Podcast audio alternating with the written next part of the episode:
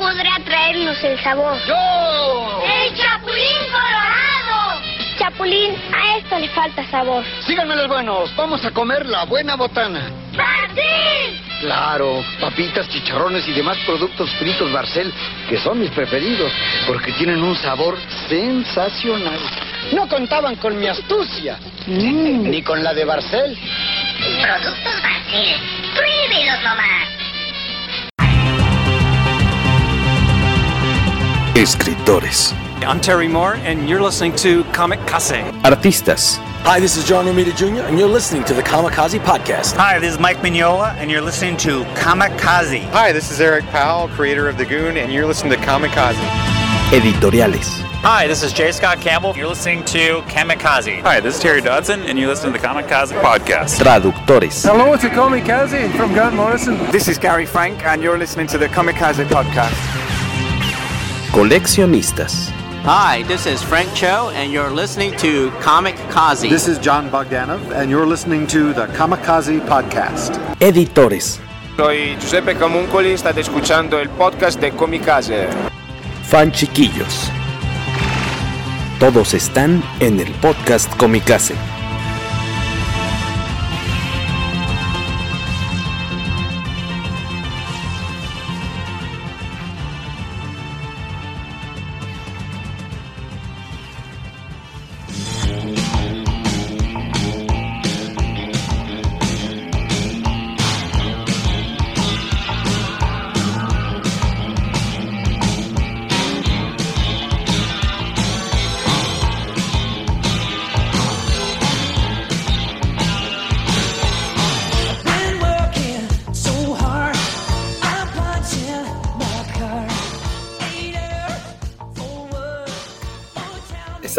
Vogue? Este, estoy siguiendo el ritmo de la musiquita esta del inicio. Eh, muy bien, señor. Buenas noches a Don Guaco, que está aquí de vuelta, de entre los muertos, casi casi. Andaba enfermillo, Sí, pero, ya- pero ya está casi. chido. Este, Sí. andaba, andaba malón. Este, acá el Tobalo de este lado. Muy buenas noches a aquellos que nos están acompañando en esta pues, noche tal cual de, de grabación. El episodio 238 del poderoso podcast Comicase. Eh, eh, este casi siempre grabamos el miércoles. Esta vez, como se atravesó el estreno de Thor, el estreno nocturno de Thor eh, Love and Thunder, no se pudo, no, no podemos estar re- reunirnos, así que se reprogramó para este. Hoy es jueves 7 de julio del 2022. Este, eh, muchas gracias por estar aquí un ratito platicando con nosotros. Está Don Guaco, como ya lo vieron por acá, Jorge Tabalín, y en unos minutos más está acabando de merendar su cocolito, el señor Beto Calvo, que ya debe estar en unos segundos por acá. Y eh, como decíamos, y ustedes ya lo saben, pues son muy listos, y aparte lo pusimos en el letrero, en el anuncio, hoy vamos a platicar de eh, la tercera temporada de Umbrella Academy, y la idea es que ya el próximo miércoles, ya que también varios de ustedes hayan tenido la oportunidad de ver Thor Love and Thunder, pues nos juntemos por acá, nuestros ombligos, para platicar de la cuarta película en solitario de Thor, que es el, el único superhéroe del Marvel eh, Universe cinemático que ha tenido sus cuatro películas en solitario. Cinematográfico. Cinematográfico. ¿Está, está mal dicho decir cinemático? Como dice Al. Sí, en, en inglés es cinematic, pero en español Cinematic, es cinematográfico. cinematográfico. Por ahí estaba, mm, como, como siempre, muy al pendiente el señor Rogelio Fortanel saludando, también Félix Zarzar, gracias por también pasar un ratito acá a saludarnos. Por favor, vayan aprovechando, vayan adelantándose y déjenos sus comentarios qué es lo que sobre esta serie, ¿no? O sea, es, ya lleva tres temporadas, ha sido su favorita, o no les gustó, o de un bajón, o se puso más sabrosa, cuál es su personaje favorito. Vayan ahí, porque saben, eh, pues poniendo sus comentarios, porque ellos, esos mismos comentarios, como ustedes lo saben bien, pues van formando parte del contenido de, de este, de este show. Que de hecho por eso lo hacemos, eh, lo grabamos en la noche de forma abierta para que ustedes lo puedan ver, para, sobre todo para poder tener esta interacción mucho más rápida a que si lo grabáramos este, pues en privado y les dejáramos nada más un post diciéndoles, este, oigan, dejen sus comentarios porque en la noche los vamos a leer y pues chance los elegimos algunos comentarios y cuando escuchan el podcast este, se darán cuenta de, de, si lo leímos. Entonces pues nos gusta más tener esta interacción eh, que, que, normalmente somos un somos petit comité, ¿no? En estas noches nos vemos un, un ratito solamente, somos unos poquitos en las noches eh, de podcast con mi casa y ya eh, después la gente que sí tiene que hacer, como todos los que estamos ahorita a esta hora, eh, ya nos escucha en, en, las plataformas, en Spotify, en iVoox, en Apple Podcasts y en Google Podcasts, que creo que es donde nos escuchan menos, pero de todos modos les agradecemos a los dos poblanos que nos escuchan en Google Podcasts. Y eh, nos pregunta también saludos a Román Silva, que anda por acá. Estoy seguro que algún saludos. día Jorge leerá bien mi apelativo de Twitch. Dice, es que ah, perdón, siempre, siempre digo de una manera Farsar. Cierto. Es Farsar. Farsar, Félix Farsar. Y, es que es Farfán si Zarza, si no me equivoco. Corrígeme si me equivoco. Farfán Zarza. Ay, qué difícil decirlo. Ah. Félix Farfán Zarza. Pero ya, ahí está. Y ya va llegando el señor Beto Calvo y Maximiliano Choreño. Ya nos dejó ahí su primer eh, comentario en el que eh, coincido en parte. Ya al ratito lo vamos a leer bien. Vamos a darle la bienvenida al señor Beto Calvo o a Alberto Calvo Albion. ¿Cómo está, señor Beto Calvo? Buenas noches. ¿Qué, de qué, ¿En qué consistió su cenita de hoy? Nosotros decíamos que era un cocol. ¿Pero qué era? Creo que estás muteado, Huevito. Beto. Estás muteado, amigo, me parece. O no está haciendo clic tu, tu, tu micro. Ajá. Tu micro. Que no te, no te oyes. Vimos tus labios carnosos moverse, pero no escuchamos tu bella voz. No, aún no. Not yet. Déjame, comentamos rápido lo que nos dice acá. El dice, dice Félix que tú sí te sabes, que muy bien, que sí te sabes sus apellidos, hasta su CURP y todo. Si se ve que eres fans. Eh, Román Silva, bueno, decíamos gracias a todos los que andan por acá. Miguel Ángel Vázquez Galloso, gracias, saludos. Manda tres abrazos para que nos los repartamos. Esperamos que en, en breve, en, en, emisiones próximas, se puedan eh, sumar eh, el señor Carlos Rambert, Carlos Ramírez Bernal, alias El Cacha, en, los eh, archivos el policíacos. Hombre de, el hombre de los mil nombres. El nombre ya conocido antes como se... símbolo. El, ya, ya, creo que ahí se escuchó el micro de Beto. Ajá, de repente escuchamos por ahí su voz. Y Luis Maggi, que es el hombre, este, anda para arriba y para abajo, como canción de Garibaldi, anda por todos lados. Pero este, creo que todavía anda de viaje el muchacho, creo que no es tan del defectuoso. Pero esperemos que, ojalá ya se aviente la, la nueva de Thor para que echemos bola la próxima semana. Ahí nos escuchas, bueno, sí nos escuchas, Beto, pero la duda es si te escuchamos nosotros a ti. Y es una buena pregunta, ¿me escuchan? Sí, ahora sí. Oh. Sí, ya, ya, te escuchamos. Perfecto. Saludos al, al, querido Paco Hernández. Saludos y buenas noches. Y manita de Spock está haciendo ahí. Ay, no lo puedo. Ya. Saludo Vulcano. Eh, gracias por estar acá, don Beto. Buenas noches. Que ya no nos supimos de qué, ya no supimos de qué era tu cenita. Ah, que es que sí, cocol. ¿Todavía hay quien cene cocoles en estos tiempos? Sí, mi papá. Ah, cuando llega a ver cocol por acá es en el desayuno con el cafecito, no, no, no en la cena que ustedes, ustedes son cafeteros, ¿verdad? Pues sí, es Cañón. Más, más, o menos. Ya no tanto como antes, pero. Ah, en el, en el que le entraban. Sí, acá había una olla de. Tal cual, una olla de café de olla, literalmente, que. Y pues siendo solamente cuatro personas y que en aquel entonces dos eran menores de edad, pues sí, es, no es normal que se acabara en, en media mañana una olla de cuatro litros o sí. No, pues está bien. Está medio bárbaro ahí todos tembeleques, ¿no? No, ni siquiera. ¿No? Pero, pero, yo soy de la idea de que la cafeína no hace nada, entonces no sé, tal vez no soy la persona sí. idónea para preguntar. Yo, también, yo, yo también, a mí el café nunca me ha quitado el sueño cuando se supone que eso es lo que hace. A mí se me activa. Cuando ya ando muy menso, en, sobre todo en las noches, y que tengo chamba pendiente del, de la vida real, así de, le digo a Eli, uh, este, please, este, prepara el café, porque hoy me toca. No lo tomo solo, ¿eh? Soy bien. Cómete un chile. Toma un chile para despertarme. No, este, tomo café con leche así calientito o frío y sí me ayudan. Así de, uh, para aguantar una horita, hora y media. Un forloco. No, ya, ya sabemos lo que te hacen los forlocos a ti, dicen las leyendas que te pegan acá como un madrazo de sabor, dice Waco. siempre puede Sería un gran eslogan. Yo, creo que más que la cafeína, a veces es el dulce lo que te hace despertar, el azúcar. Yo, en alguna ocasión, una desvelada así que ya llevaba, creo, que no, creo que estaba ni mi segundo día completo, sin entonces llevaba algo así como 40 horas despierto o algo así, estaba en casa de un amigo. y por alguna razón no había vasos limpios en, su casa y estábamos tomando refresco. Buena orgía. Pero, no, o sea, estamos haciendo otras cosas y regresamos a su casa en la noche estábamos haciendo cosas de trabajo.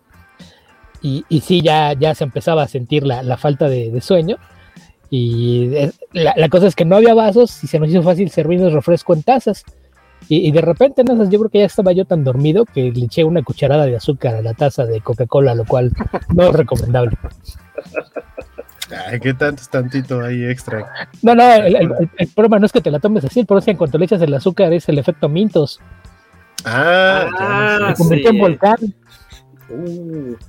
Pero menos mal que era una taza y no una botella de refresco con el cuello más cerrado porque ahí, se vuelve más difícil.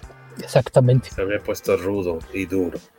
Eh, por ahí saludamos, este, antes de ya arrancar con lo sabroso, nos dice Román Silva que, que ya empezamos con los albures, empezamos con albures ya tan, no los detecté ya, ya. Tú, estabas haciendo insinuaciones sobre que estaba en casa de un amigo. Ah, sí, ya, ya, ya, ya, lo hemos dicho. Ya, ya, ya, lo hemos dicho que, que, generalmente el que hambre tiene en pan piensa y pues ya sabemos, sabemos que la mente de Jorge difícilmente sale del desagüe. y nos dice Félix Far, Sar, Farfan Zárate, eh, eh, Far. Eh, no es mi caso, la cafeína me pone muy despierto y puedo tomar Coca-Cola y dormir como pitufo dormilón. Eh, ah, pues vamos a entrar. Es contradictorio, ¿no? La, cafeína, me muy despierto. La cafeína, me despierta, pero me tomo la Coca-Cola y me duermo como si nada. Es que a lo mejor su, su cafeína iba sin azúcar y dice que puede tomar coca, que lleva azúcar y dormir como pitufo. Sí, yo tampoco entendí mucho, pero. Porque lo que tiene la Coca-Cola pues es cafeína, justamente. Es cafeína y azúcar. Pero bueno, dejemos de hablar de brebajes místicos y extraordinarios, que no puedo beber tanto como quisiera. Este, y platicamos de Umbrella Academy. Ya tiene como mes y medio que se estrenó de como un mes por lo menos, ¿no? Que salió, bueno, como, ¿tres, semanas? Como tres, semanas, sí, yo creo que no tiene ni un mes. Porque se estrenó muy poquito antes de... Oh, el fin. Salió Ajá, no, no, no, Obi-Wan tiene más tiempo. Sí, sí, porque esa nada más era semanal. Y este Hombre, la Academy te soltaron la temporada completa. Sí, unas tres semanas, tienes razón. Yo, creo que tuvo, o tuvo una mala fortuna en el sentido de sus series competidoras, que por, una parte está Stranger Things, que es de la misma de Netflix, y por otro lado eh, las producciones de Disney Plus, ¿no? Eh, Miss Marvel y Obi-Wan. Miss Marvel todavía sigue, Obi-Wan ya terminó, pero siento o sea, sí creo que justo la semana en la que salió Umbrella Academy salieron muchas otras cosas que de pronto parecería que era como, salvo que seas muy, muy fan de Gerard Way o de, de Umbrella Academy como tal, iba a ser tu prioridad. O sea, seguramente ibas a ver algo más antes que ver Umbrella Academy. Y yo, como decía hace rato, como estuve enfermo el fin de semana pasado, pues me aventé un maratón y, y terminé este, en un día prácticamente Umbrella Academy. 22 de junio se estrenó. O sea, mañana hace tres semanas. Exacto. Este, y así ha sido la fórmula, ¿no? Con las, eh, con las temporadas pasadas, si no me equivoco. Sí, estrenan la, temporada completa. Ay, sí, yo nunca le he entrado a aventarme toda la temporada así como en una sola noche, si se me hace de locos. La vimos relativamente rápido, como en tres días, tres sentadas. Se siente como si hubieras visto una película muy larga. Ándale. Y, a veces no, no, no funciona, no, no es tan. A, veces yo creo que hay series que sí se tienen que dosificar. Este, por acá nos saluda el señor Eduardo Castillo Salgado. Buenas, buenas. Qué bueno que es educado y, saluda cuando llega. Y nos dice: eh, Eduardo Castillo Salgado dice que es mi vecino, no sé de quién. De. Eduardo Castillo Salgado es mi vecino. Mm, interesante. O de Huaco. Eh, nos dice Félix Farzar que él le entra. Mi abuelita, eh, en lugar de. Ay, caray. En lugar de té o juguito, me daba Coca-Cola en mi biberón cuando era un bebé. Pero, o sea, espero que le haya sacado el gas porque Coca-Cola en biberón, no, no te quiero contar cómo, cómo funcionaría eso con gas adentro de un biberón. Quiero pensar que al menos eran chupones de los que ya traían las alitas estas para evitar la acumulación de gases, pero aún así. Sí. Dice que es tu, es tu vecino. Vecino de edificio, me imagino. Supongo que vivimos en el mismo edificio o soy demasiado distraído. Pues mucho gusto, Eduardo Castillo Salgado. Román Silva dice que la vio en un fin de semana. Exacto, así la vi yo. No la vi toda en un solo día porque, porque igual como estaba enfermo, pues, de pronto tenía mis lapsos de, ah, me voy a dormir otra vez. Eh, y seguramente vi la mayor parte el sábado y el domingo vi lo, No, al revés. Eh, bueno, no al revés. El viernes, entre viernes y sábado fue, fue cuando vi la serie. ¿La disfrutaste? Te la sí, bastante rápido. Me gustó mucho, sí, sí, sí. En general me gustó. O sea, tiene... Eh, por ejemplo, siento que en cuanto a drama, seriedad, contenido social, tuvo más la segunda, la segunda temporada eh, que esta. Esta tiene un discurso muy importante que lo hacen de una manera tan sutil, tan rápida, que es como debería ser. Y, en la reacción de los personajes al cambio de ese personaje es como deberían ser las cosas. Eso me gustó mucho eh, de la serie. Y en sí, el problema en general, no sé, de pronto me dio la impresión como que Netflix dijo, vamos a darle el presupuesto a cualquier otra cosa que no sea Umbrella Academy. Porque si de por sí ya era muy descarado, por ejemplo, el hecho de no vamos a... Tú hazte la idea, acuérdate que, Luther tiene cuerpo de, gorila, pero allá nomás te vamos a... O sea, ya nunca va a salir... La, botargota este nada más. Una, una sola escena tuvo, que es para un flashback, pero todo lo demás es trae una sudadera, trae un traje, trae algo que lo hace ver voluminoso y ya eh, justo la primera, primera, primera escena de la serie, en donde vemos cómo presentan a los Sparrows, al que es el número uno, que está haciendo todas las mañanas, hace sus eh, eh, ejercicios en la azotea y les avienta la toalla, ¿no? Hay a la gente que les está aplaudiendo y demás. Tiene, tiene un movimiento de cámara en el que parece como que está, como si fuera un dron, llega a la parte superior y el tipo se avienta una marometa hacia atrás y cae y todo pero se ve tan falsa, tan, pero tan falsa. O sea, sí le vi presupuesto de película de, esas que pasan como en los canales chafas de cable. Porque para empezar, ni siquiera proyecta ninguna sombra hacia el suelo, a pesar de que es, o sea, es en la mañana, pero, pero no, no, y no está nublado. Tendría que proyectar una sombra en el piso. No la hay, parece como que, como que, como que cae así. O sea, es una pantalla verde muy rara. Es que incluso la iluminación del set se ve rara. O sea, te queda claro que es un set, no es un exterior de, entrada. Entonces sí, eh, yo a veces lo, que imagino es que ha de haber series en las que le dicen, no, pues mira, te puedo autorizar la serie, pero te voy a quitar presupuesto. Sí, y eso se notó en esta. Aparte, o sea, el hecho de que casi todo ocurra dentro de un hotel, porque todo te lo, te, lo platican en interiores, casi no ves nada que esté fuera de la serie. Bueno, e, eso también tiene que ver con la pandemia, porque habrá que recordar que la anterior se produjo antes de, y por ejemplo, de esta está el, tema de la, de la, coreografía del primer episodio. Que no, no sé si han visto por ahí el video del detrás de cámaras. No. Todos con cubrebocas. Eh, eh, no, pero deja eso. Es que explica el director. Originalmente la coreografía se las enseñaron vía Zoom. Wow. El, coreógrafo vía Zoom dice: la, la, idea era que cada quien tenía que poner su computadora en una mesa lejos para verse de cuerpo completo y les enseñó la coreografía así. Dice, durante varias semanas lo practicaron así, ya hasta que se hizo el primer llamado para ensayos en vivo. Y tenía ¿Qué canción era? Footloose. Ah, claro, me encantó esa escena. No o sea, hasta que ya sabes que es una ilusión, pero dije, ¿qué onda con esta serie? y, por ejemplo, dice que el, hecho de que fuera la dificultad de que la aprendieron así y entonces había tiempo limitado ya para cuando fue, ok, vamos a ensayar en este gimnasio, ahí donde se va a hacer toda la preparación de la escena, ellos estaban convencidos de que no iba a haber bastado aprendérsela en Zoom y ya habían, eh, ya, ya tenían los datos de contacto de todos los dobles de cuerpo para hacer la escena de baile. O sea, ya, ya habían sacado tallas para, dijeron, no, pues el que, el que no se la aprenda, pues con la pena metemos al doble y, y nada más hagamos algunos close-ups para, para hacer la integración. Dice, pero ya, ya que llegaron y empezaron a, a todos juntos, a todo el mundo le salió y, estamos ah, muy orgullosos de, que fue complicada, pero pudieron hacerlo. Este, que ahora es un, que ahora es un trend, un trend de TikTok. Seguramente también en, Instagram lo han llegado a ver, pero ajá, pero justo eh, son gente haciendo la coreografía enfrente de la pantalla al el simultáneo que la escena de la, de la serie, lo cual es bastante divertido. También, de, o sea, creo que con eso arranca, a mí me hizo reír mucho y creo que fue una manera muy ingeniosa de integrar algo así de tonto en una serie que sí tiene sus momentos tontos, pero, pero la manera en la que lo integraron fue muy lista. Es que cuando empieza tú pones la misma cara que Diego, ¿no? ¿Qué estás haciendo? Fue una muy agradable sorpresa. Decías es en el primer capítulo, ¿no? Sí, es el mero principio. Nomás para los que van llegando, esta serie, como ya decía por ahí, eh, Waco, o era Beto, que sea, este, pues que esta serie se estrenó en un momento en el que tenía mucha competencia, había otras muchas cosas que ver, eh, estrenos, series, este, también cosas de, de, Marvel y demás. Está The Boys, que ha jalado un buen también mucho, muchísimo la atención. Y sí. eh, decías por ahí que pues, tenías que ser muy fan de Gerard Way o, de, o del cómic en general para, para que dijeras, bueno, es mi prioridad. Nada más recordar uh -huh. que esta tercera temporada está basada.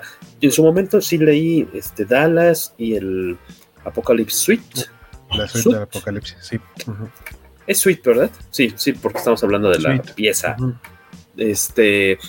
Eh, el, la primera miniserie, recuerdo verla, me la compró eh, me la compró, me la prestó en su momento Agustín Pepper, eh, Pepper Amezcua, que, que, colabora mucho con, con mi casa, un gran fan de Umbrella Academy, me prestó el TPB, lo disfruté un chorro, me acuerdo que me gustó mucho la serie, el dibujo de Gabriel va este, este uno de los dos gemelos brasileños eh, que, que, trabajan pues bastante eh, en muchos proyectos juntos, vamos. Eh, la, la, segunda miniserie también me gustó. Y en su momento, cuando mucho tiempo después anunciaron eh, Hotel Oblivion, me acuerdo que dijeron, ah, qué chido, pero ya no me subí a la ola del cómic cuando salió, porque no me acuerdo si tardó en salir o si entre números se tardó. Y yo de plano yo, yo no le entré a, a, Hotel Oblivion. Beto, ¿tú, ¿tú lo llegaste a leer? No, también lo, lo tengo pendiente. Las, las, otras dos, la primera la leí ya que estaba completada y cuando salió el tomo recopilatorio. Cuando, uh -huh. cuando leí la primera. Y ya cuando salió Dallas, pues lo mismo que estaba saliendo como miniserie, me esperé hasta que salió el tomo. Y con Hotel Oblivion, según yo, estaba esperando lo mismo y después eh, me fue el avión y nunca lo pedí.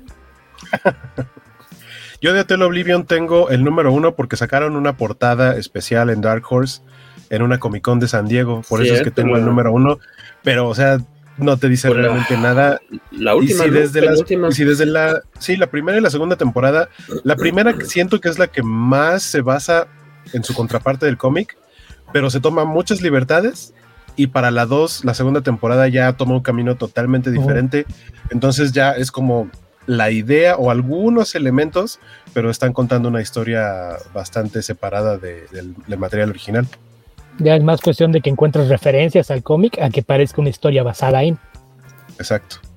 Sí, también creo que, o sea, por eso a mí me llama la atención que por lo menos en la primera temporada, en la segunda creo que también sí aparece como creación o como escrita por Gerard Way, pero algo que me llamó la atención es que en esta temporada al que más nombre le dan o al que más aparece como importante es el guionista de la serie, que no es Gerard Way. Gerard Way se aparece como creador y, y pero nada más. Según yo, no tuvo, no, por lo menos no estuvo tan involucrado en el desarrollo de esta tercera temporada como con las otras dos, y, y, tal cual ya solo tiene mención como de, como de creador, pero al que le dan más nombre es al, al, escritor de la serie.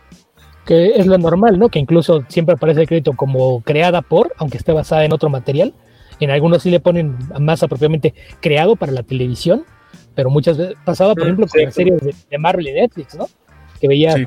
Devil creado por Steven S. The Knight ajá, sí, creo que Bill Everett está listo de hablar contigo, pero, pero sí, es raro cómo pone el crédito, pero generalmente el showrunner en una serie de televisión es la persona más importante, y, y en este caso, en, en, las primeras dos, me imagino que como estaban tomando un poquito más de, de cosas del cómic, y lo tenían a lo mejor como, a, aparte de que es uno de los productores ejecutivos, si no mal recuerdo, sí. probablemente lo, lo veían como que estaba más involucrado, y ya después de que en la segunda sí lograron que la historia se hiciera tuvieron una divergencia gigantesca la, hacia el cómic, pues di, dijeron, uh -huh. pues ya no es necesario, puedes seguir siendo productor, pero ya no estás tan involucrado del lado creativo. Que tengo entendido que para esta tercera temporada, en donde sí entró eh, este iba a decir este güey. Gerard Way. Este, Gerard Way, sí, este, tuvo Este que ver. Eh, eh, Es el como que le dio la idea diagonal bendición de, bueno, vamos a cambiar esta cuestión de la identidad de, de White Violin, de esta, bueno, ya no es de. Elliot, de Elliot, ¿no? De, de. Víctor a, De Vania. Vania a, a Víctor. Vania ¿no? Víctor. Porque este, como que fue un buen gesto de su parte decir, bueno, pues para que se sienta más cómodo.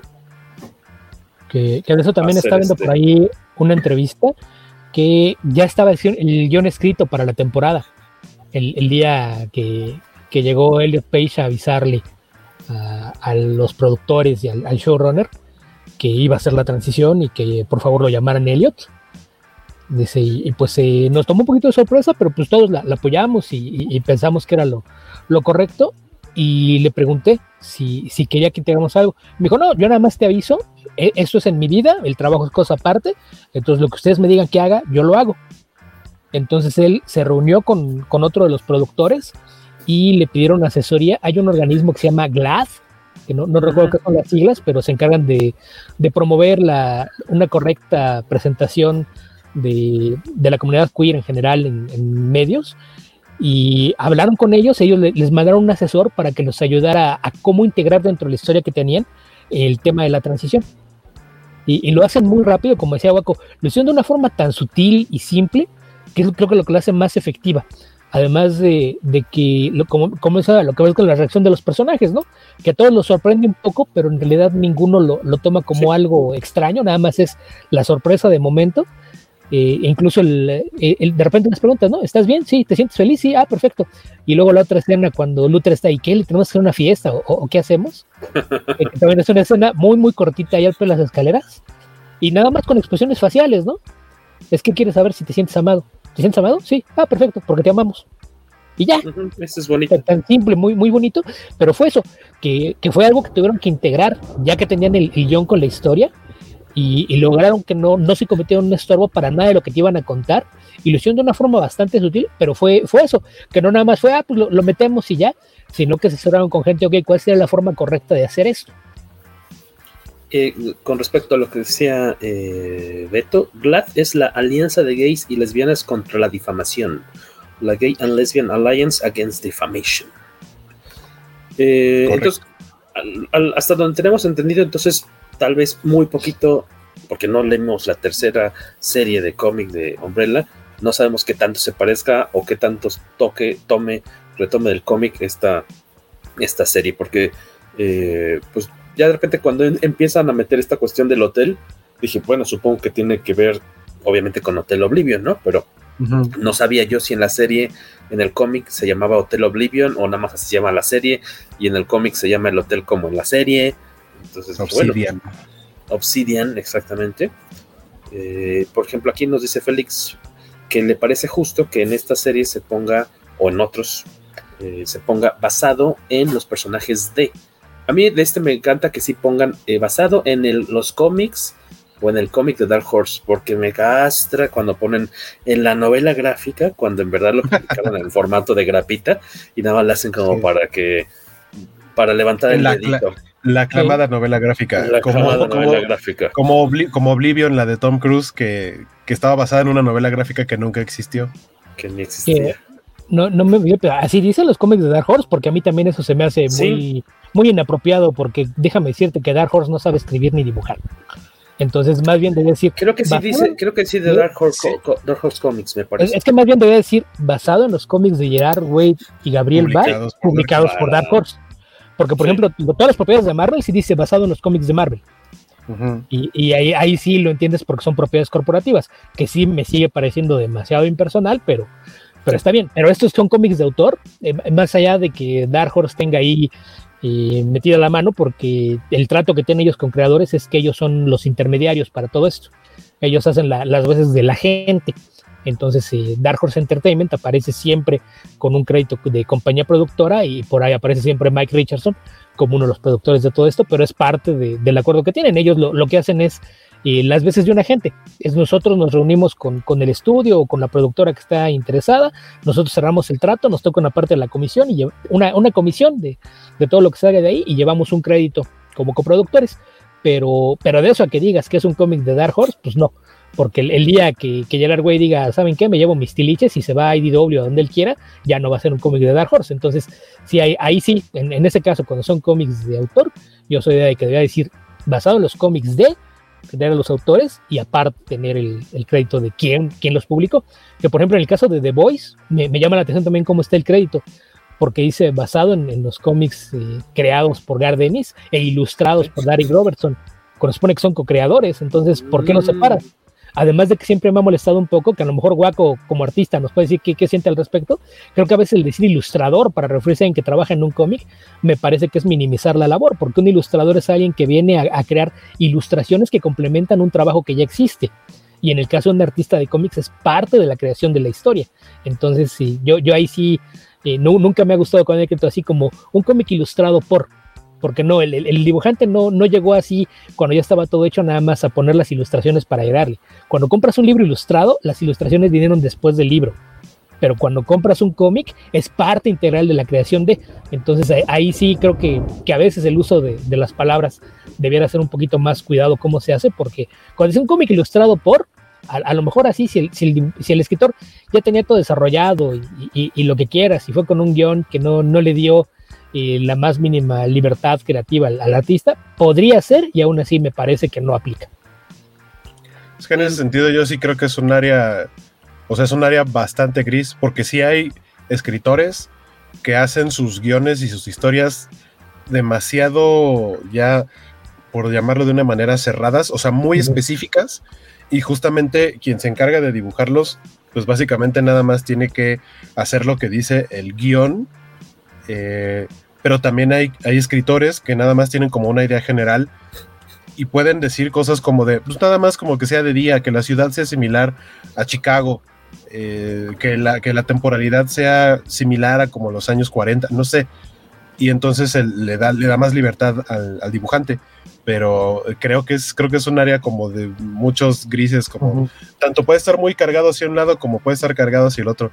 Yo sinceramente no lo veo o no lo vería mal, porque usualmente este tipo de cosas no, no se hacen con, eh, con la intención de, ah, tú eres un simple ilustrador, sino mm. como de, ah, ¿cómo le vamos a poner? Pues que él dibuja y que él escribe y son las palabras que encuentran. Pero, pero sí, o sea, sí creo que lo más adecuado debería ser tal y tal co-creadores y punto, ya. Sí.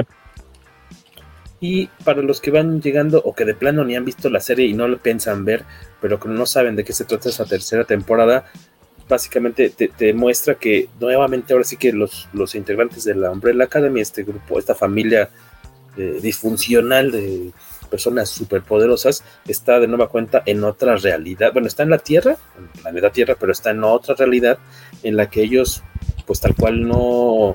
No es otra realidad, dijo que no entendiste la bueno, serie. Como que no es otra realidad, es otra... Ellos no existen, bueno, sí existen obviamente. Es que no, brinca, es que no brincaron entre universos crearon algo, se creó una paradoja sobre su misma línea de tiempo. Su, su línea de tiempo ya no existe. La línea de tiempo actual uh -huh. es la que es. No es, no es como otro universo, un universo paralelo. Aquí es. A mí también al principio me pareció como de, ah, llegaron a otro universo, pero no, porque te lo explican más adelante. Los cambios que tú hiciste en el pasado tuvieron repercusiones en este futuro. Y ya, es, o sea, todo, lo que, todo lo que había antes ya no existe. Ahí depende de las reglas que estés util utilizando con los viajes en el tiempo porque se, podría decir que lo que hicieron fue cerrar su línea temporal. O sea, fueron al pasado y lo, lo, que ellos hicieron ahí provocó que su línea temporal se cerrara para ellos. Ellos ya no pueden regresar a esa línea temporal. Que es, por ejemplo, esa siempre ha sido mi queja con Volver al Futuro, que Volver al Futuro te establece reglas que te dicen que ellos lo que están haciendo es crear líneas divergentes y luego hacen varias cosas de ir hacia adelante y hacia atrás en la misma y todos los cambios se reflejan en la misma línea, lo cual no tiene el más mínimo sentido, como la prueba de Jennifer, que la abandonaron en un universo paralelo y, luego la encontraron en el suyo mágicamente, ¿no? Pero depende mucho de las reglas, pero para fines prácticos no es un universo paralelo. Alteraron la línea temporal, entonces para ellos este es un nuevo universo. Es en el, en el que ellos están debido a, a, una consecuencia exacta. Probablemente había una línea divergente, pero esa dejó de existir en cuanto ellos hicieron esto. Y en esta, pues, ¿qué digamos? ¿Cómo le vamos a decir? ¿Temporalidad? ¿O qué? ¿Línea de tiempo? Eh, sí, en este, pues, en este nuevo, nuevo presente para ellos.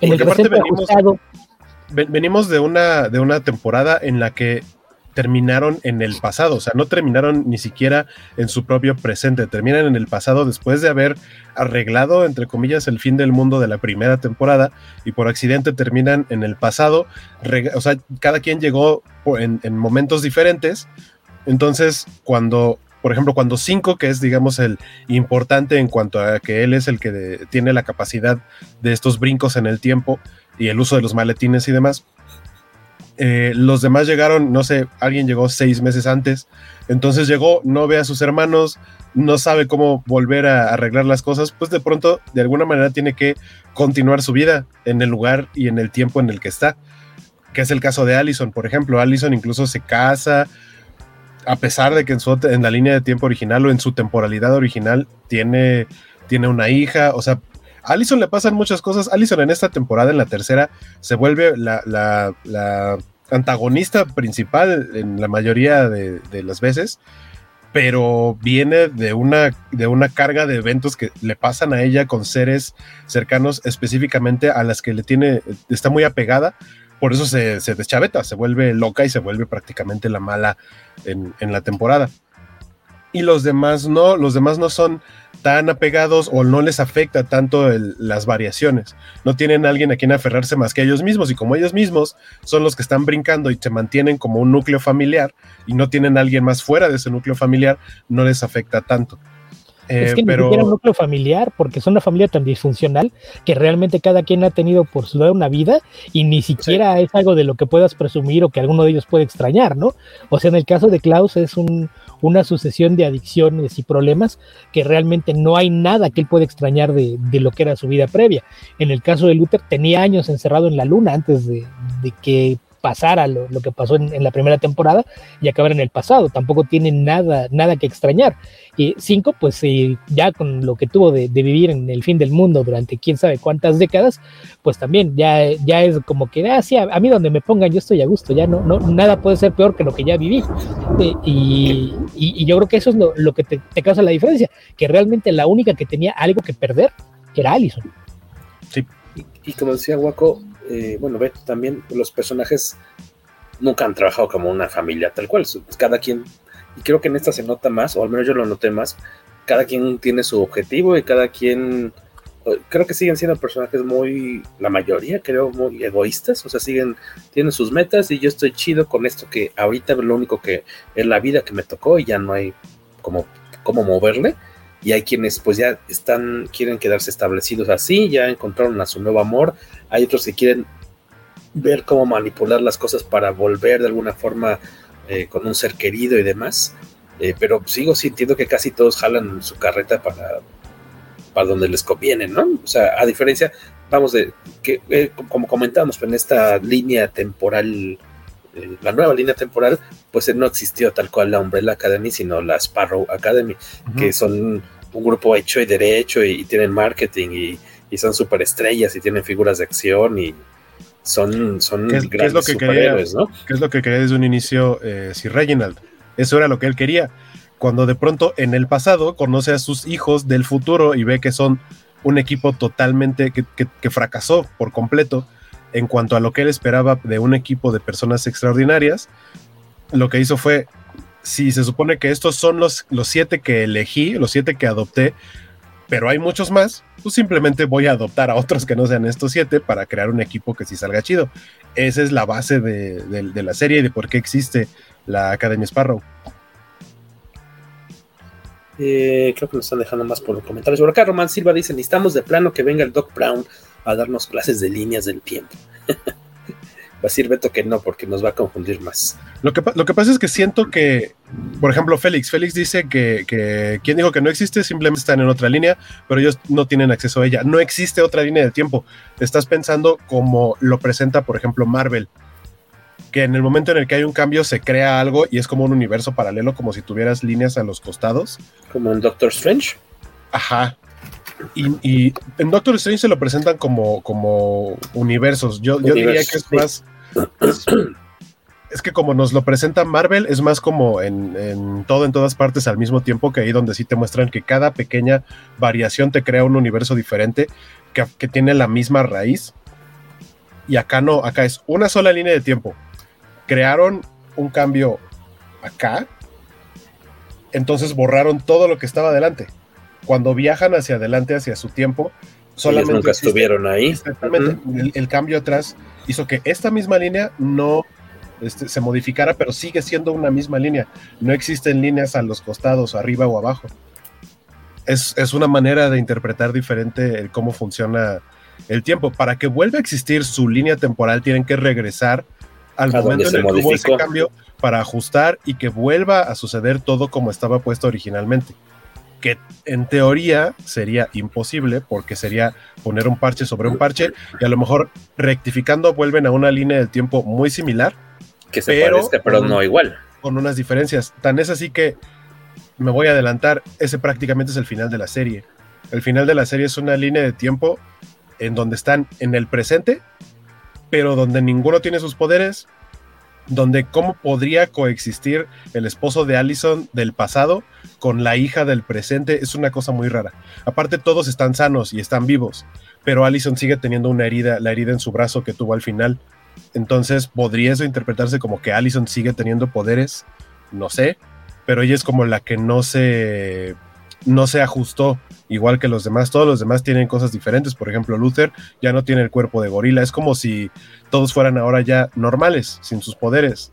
Cinco No va a tener que, exacto, cinco ahora va a tener que sobrellevar que es, es un hombre con la mentalidad y con la experiencia de alguien de 60, 70 años, pero al no tener ya sus poderes y demás, en teoría ahora sí va a poder envejecer, pero sigue siendo una persona de 60, 70 años en el cuerpo de un chavito, de, de un adolescente.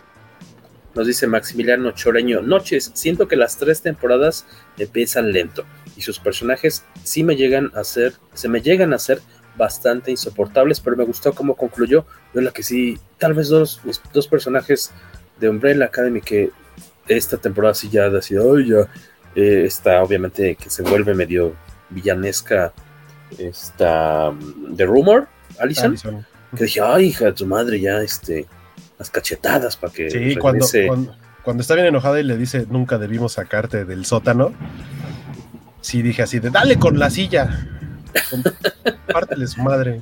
Sí, sí, sí, este, y, y como pues este manipula también a, a número uno para que no se vaya con la con la guapa Sloan, que ya encontró su nuevo amor, que eh, vamos, ellos tenían ahí un cierto eh, cierto querer en temporadas pasadas, pero pues ya no se dieron las cosas, y aquí lo, lo- le hace manita de puerco, ¿no? Para forzarlo a que se quede con la familia y que no se vaya con, con la otra chica. Es así, no, nomás no. Eh, y Diego me desespera un poco que sea tan bruto. Diego, cuando es una máquina de matar en, las, en los cómics, Sí, Pero- que, que le hacen el chiste, ¿no? De, de que es como su modo Batman. Es, o sea, compararlo a Batman es más parecido a como es en el cómics. mm, Como Sí, más, como tal más vez ese- balas. Y acá, pues, no. Y, y- y siento que, que aunque hemos, es- hemos disfrutado aquí en casa las tres temporadas, creo que esta sí es la más disparatada, la más loca. Este. Y creo que también de repente. Creo que en total, en general, la- las, la- la- todas las temporadas sí este, exigen esto que se le llama. ¿Y cómo, cómo se le diría en español? El suspension of disbelief.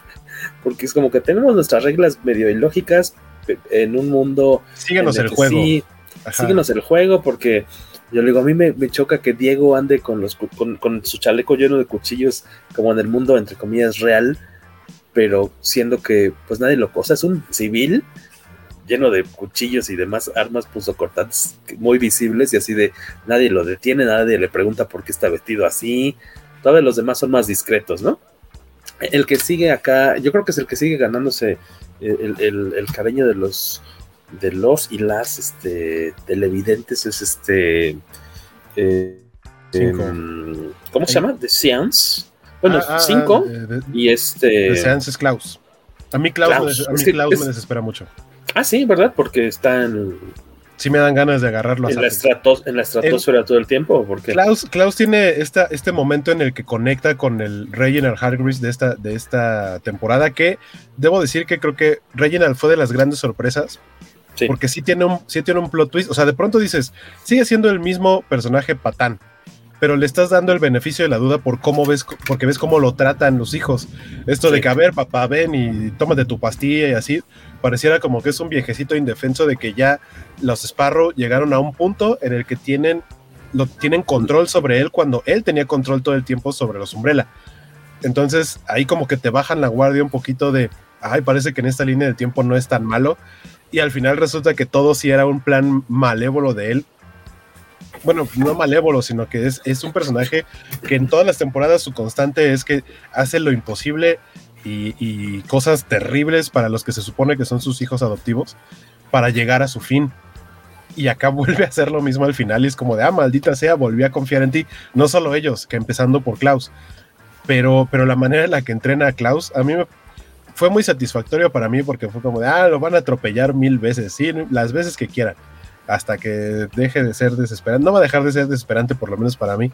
Es muy chistoso, pero, pero sí debo decir que disfruté un poco cuando descubre que puede, que, no es que, que, que, casi se muera, sino que sí se muere y regresa, tiene la capacidad de regresar.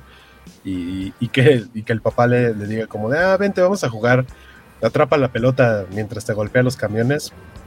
Fue, fue divertido. Ya regresó Beto, es que se fue la luz en su casa, hay un tormentón, pero ya está de vuelta por acá. Este, qué bueno que estás acá, Beto. Eh, decíamos, por ahí nos comentaba uno de los chicos que pues a él le desespera un poco, a algunos personajes le desesperan y que le ha parecido que en general las tres temporadas empiezan lentas, pero después eh, eh, empiezan a moverse más, más chido. En tu caso, y no, no consigo que empiecen lento. Más bien lo que pasa es que yo creo que es lo normal para cualquier serie, ¿no? Tienes que empezar planteando la situación, explicando cuál es el conflicto y, lo que sea. Entonces, eh, siempre vas a tener una mayor carga de acción hacia el final, cuando ya, ya es momento de, empezar a explorar ese conflicto y tratar de, llevar una resolución. Pero al principio, pues tienes que, explicar cuál es el estado de, de, las cosas. En este caso, que estás llegando a una línea temporal distinta, pues qué tantos cambios son, ¿no? Entonces es cómo se ajustan a, llegar a un mundo en el que no tienen casa, en el que ni siquiera deben ser una familia y luego descubren que ni siquiera deberían existir.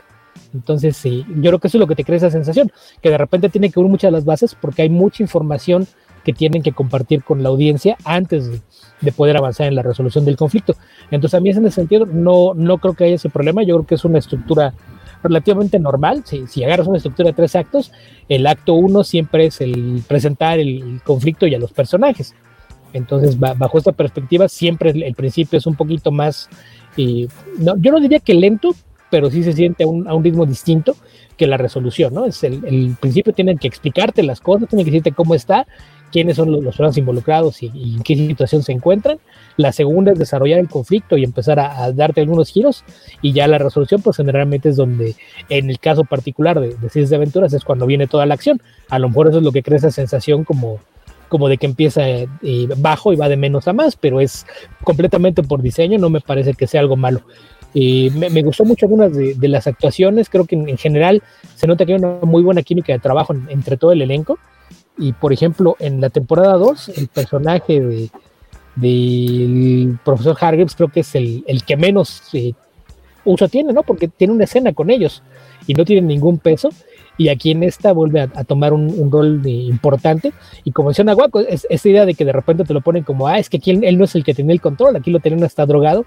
Y e, eso te, te provoca que el giro al, al final, pues te, te, tome por sorpresa, porque aparte cuando te das cuenta de, que lo tienen sometido, yo creo que es lo que más te sorprende. Dices, pero ¿cómo? Si este tipo siempre está a las vivas y todo está eh, bajo su control y no pasa nada sin que lo haya previsto.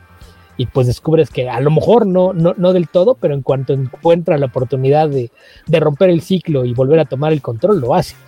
Y, ahí en ese sentido también me parece muy importante el, actor, ¿no? Que creo que Con Fiore es de esos actores que deberían ser mucho más conocidos. Digo, seguramente todo el mundo lo ha visto en montones de partes y a lo mejor ni se acuerda de cuántas veces lo ha visto haciendo distintos papeles.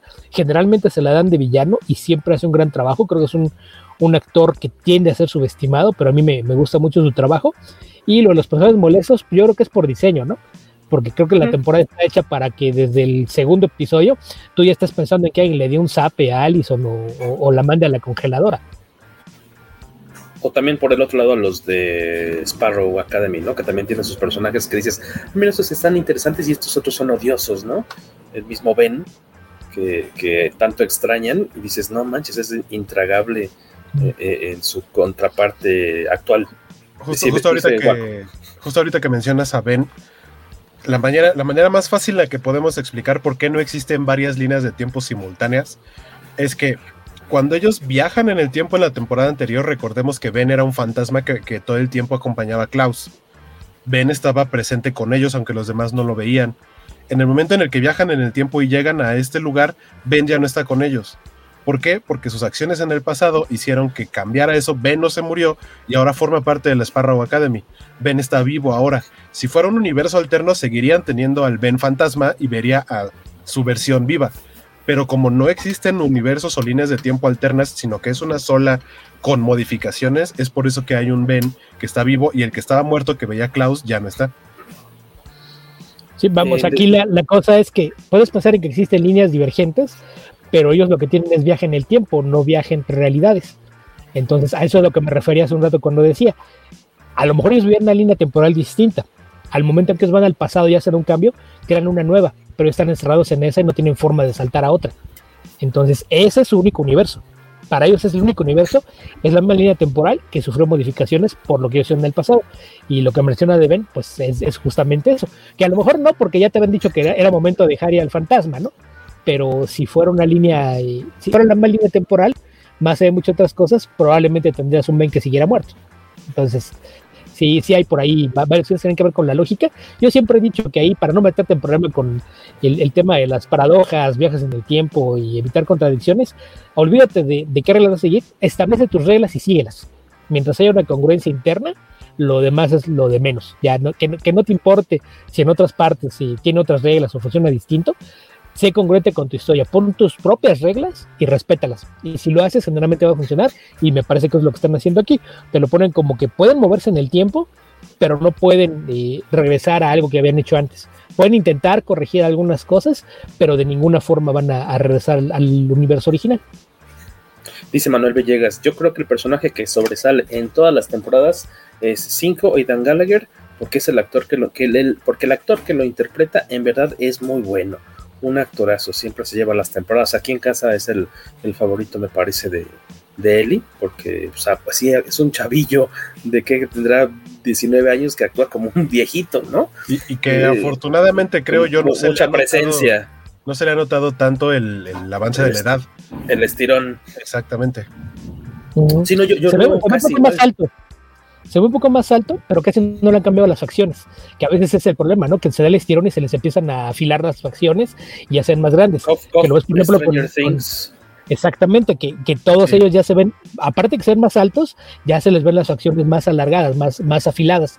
Entonces, e, eso de repente es un problema y él sigue teniendo la misma forma de cara. Entonces, con todo y que sí se ve un poco más alto, no es un, brinco que, te cause un, conflicto o, que visualmente te, sobresalte. y el tema con 5 también yo creo que si lo piensas bien, como equipo de superhéroes, The Umbrella Academy son bastante incompetentes. Sí. O, sea, no saben, no saben trabajar. No, pero ni siquiera por su cuenta. O, sea, Diego es un vigilante que, como dicen, el, el, Batman de bajo presupuesto. Es, eso, es un elogio, porque realmente, más allá de, que es un competente peleador cuerpo a cuerpo, sabe dar cuchillos, realmente no sabe hacer nada, no, es muy inteligente, un detective, no, no, no, sabe, no sabe hacer muchas cosas, sabe pelear, nada más. En el caso de Luther, es fuerte, pero, pero esa fortaleza no, no tiene ninguna disciplina, no tiene un estilo de combate, no es el, más brillante. Eh, el, poder de Allison, ella misma tiene miedo de usarlo. Y, de que requiera de una frase que te, te da el aviso que está a punto de hacerlo, permite que mucha gente pueda e, evitar que lo haga. Entonces, si, lo piensas bien, Klaus pues, era un caso perdido. Entonces, pues, ¿de, qué sirve su poder? En el caso de, de, de Banya, pues sabíamos que hasta después descubrimos que era inmensamente poderosa, pero nunca la entrenaron para usar su poder, fue más bien reprimirlo. Entonces, la única persona que realmente tenía ganas de, poder funcionar por su cuenta, como, y, de hecho lo era un agente de, la organización a cargo de, vigilar el, tiempo, es cinco. Entonces, desde ese punto de vista, es el personaje que está hecho para robarse las cosas, porque es el único que realmente tiene, tiene esa capacidad de, de fungir como un héroe vigilante, eh, lo, lo, que quieras. Los demás no. Y yo creo que ese es el, el, cambio principal que notas en esta temporada, porque esta temporada ya te deja ver a, ahora a Víctor ya en completo control de sus poderes y cambia mucho hasta el lenguaje corporal, ¿no? Y, y, y creo que es algo que también empataron con el tema de la transición. Por primera vez se siente cómodo consigo mismo y eso sí. le, le, permite tener la confianza para hacer cosas. La escena en el café, cuando amenaza al alumno de, del Sparrow Academy, creo que eso te marca mucho la, la diferencia del personaje. Y, y aparte la, la, forma, la, la frialdad con la que dice, yo destruí el mundo dos veces. ¿Tú qué eres? Un tipo fuerte, nada más. O sea, ¿qué? Y, y, y creo que esos son, son pequeños detalles. Yo creo que ese es el, gran mérito de esta temporada. Esta temporada es la que hace más avances por convertirlos realmente en, en seres que pueden fugir como superhéroes. Porque Luther empieza a usar un poco más la cabeza, pensar un poco más lo que hace, ya no es voy a ir y pegarle. Eh, empieza a pensar un poquito más antes de hacer las cosas. Y lo mismo Diego, Diego ya piensa quién está junto con él, ya no está pensando yo voy a pelear y no me importa dónde estén los demás, traten de seguirme el ritmo. Y eh, a, aparte de, lo de Víctor, ya tenemos eh, a Klaus con pleno uso de, sus facultades y al final ves lo que puede ser todo lo, lo, que son sus poderes, ¿no? Ya esa idea de eh, veo gente muerta ya no deja de ser una estupidez y ahora se convierte en un superpoder en potencia. Entonces, yo creo que esa es la, la, la enorme ventaja de Cinco, que Cinco es el único personaje que hasta cierto punto tenía un, un desarrollo completo que le, le, permitía ser funcional y, y tomar el, el, mando, además de que lo que decíamos, es, una persona de, de que, que, es una que tiene sesenta y tantos años, ¿no? Y, en el cuerpo de, de, de un niño, entonces era el más maduro, el que tenía más experiencia de mundo, el que ha visto más cosas, eso es lo, que le da facilidad. Pero yo creo que y si algo tiene, esta temporada es que más allá de que hizo un gran trabajo con las relaciones interpersonales entre ellos, eh, logró que cada uno de ellos tuviera un, un, arco de desarrollo individual bastante importante. Habrá que ver si, si esto se refleja en la cuarta temporada, si es que existe, ¿no? Porque todavía no hay ningún anuncio oficial al respecto. Sí, no hay confirmación, sin embargo, sí queda totalmente abierto el, el guion para, para, que continúen en una cuarta temporada. Uh -huh. Decía por ahí Félix que el personaje del papá de Sir Re Reginald Hargreaves dice que sí compite, puede competir por el título del peor papá junto a Papa de Stranger Things, junto a, ah. al papá de Eleven. El que ahora sí que van a hacer lo que tengan que hacer para lograr su, su, su, meta, ¿no? Que no uh -huh. necesariamente es mala, pero, pero no les importa sobre qué vayan a pasar. Dice, yo creí que este Reginald era distinto y no, podría competir con el papá de Leven como pésimo padre. Que en realidad no son padres. Aquí habría que mencionar que son personajes que Tutores. tienen su propia agenda y para ellos el adoptar ese rol de padre es algo que hacen por conveniencia. Entonces no es que sea mal padre, es alguien que justamente porque sirve a sus fines se venden a sí mismos como una figura paterna, aunque no lo son, en ambos casos. ¿Sabes qué? Me, me gustó el personaje del niño, que es el hijo de, de la pareja de Vania, todavía era Vania, eh, y que ahora lo encontramos Harlan. en el futuro. Ese me, me, se me hizo muy interesante.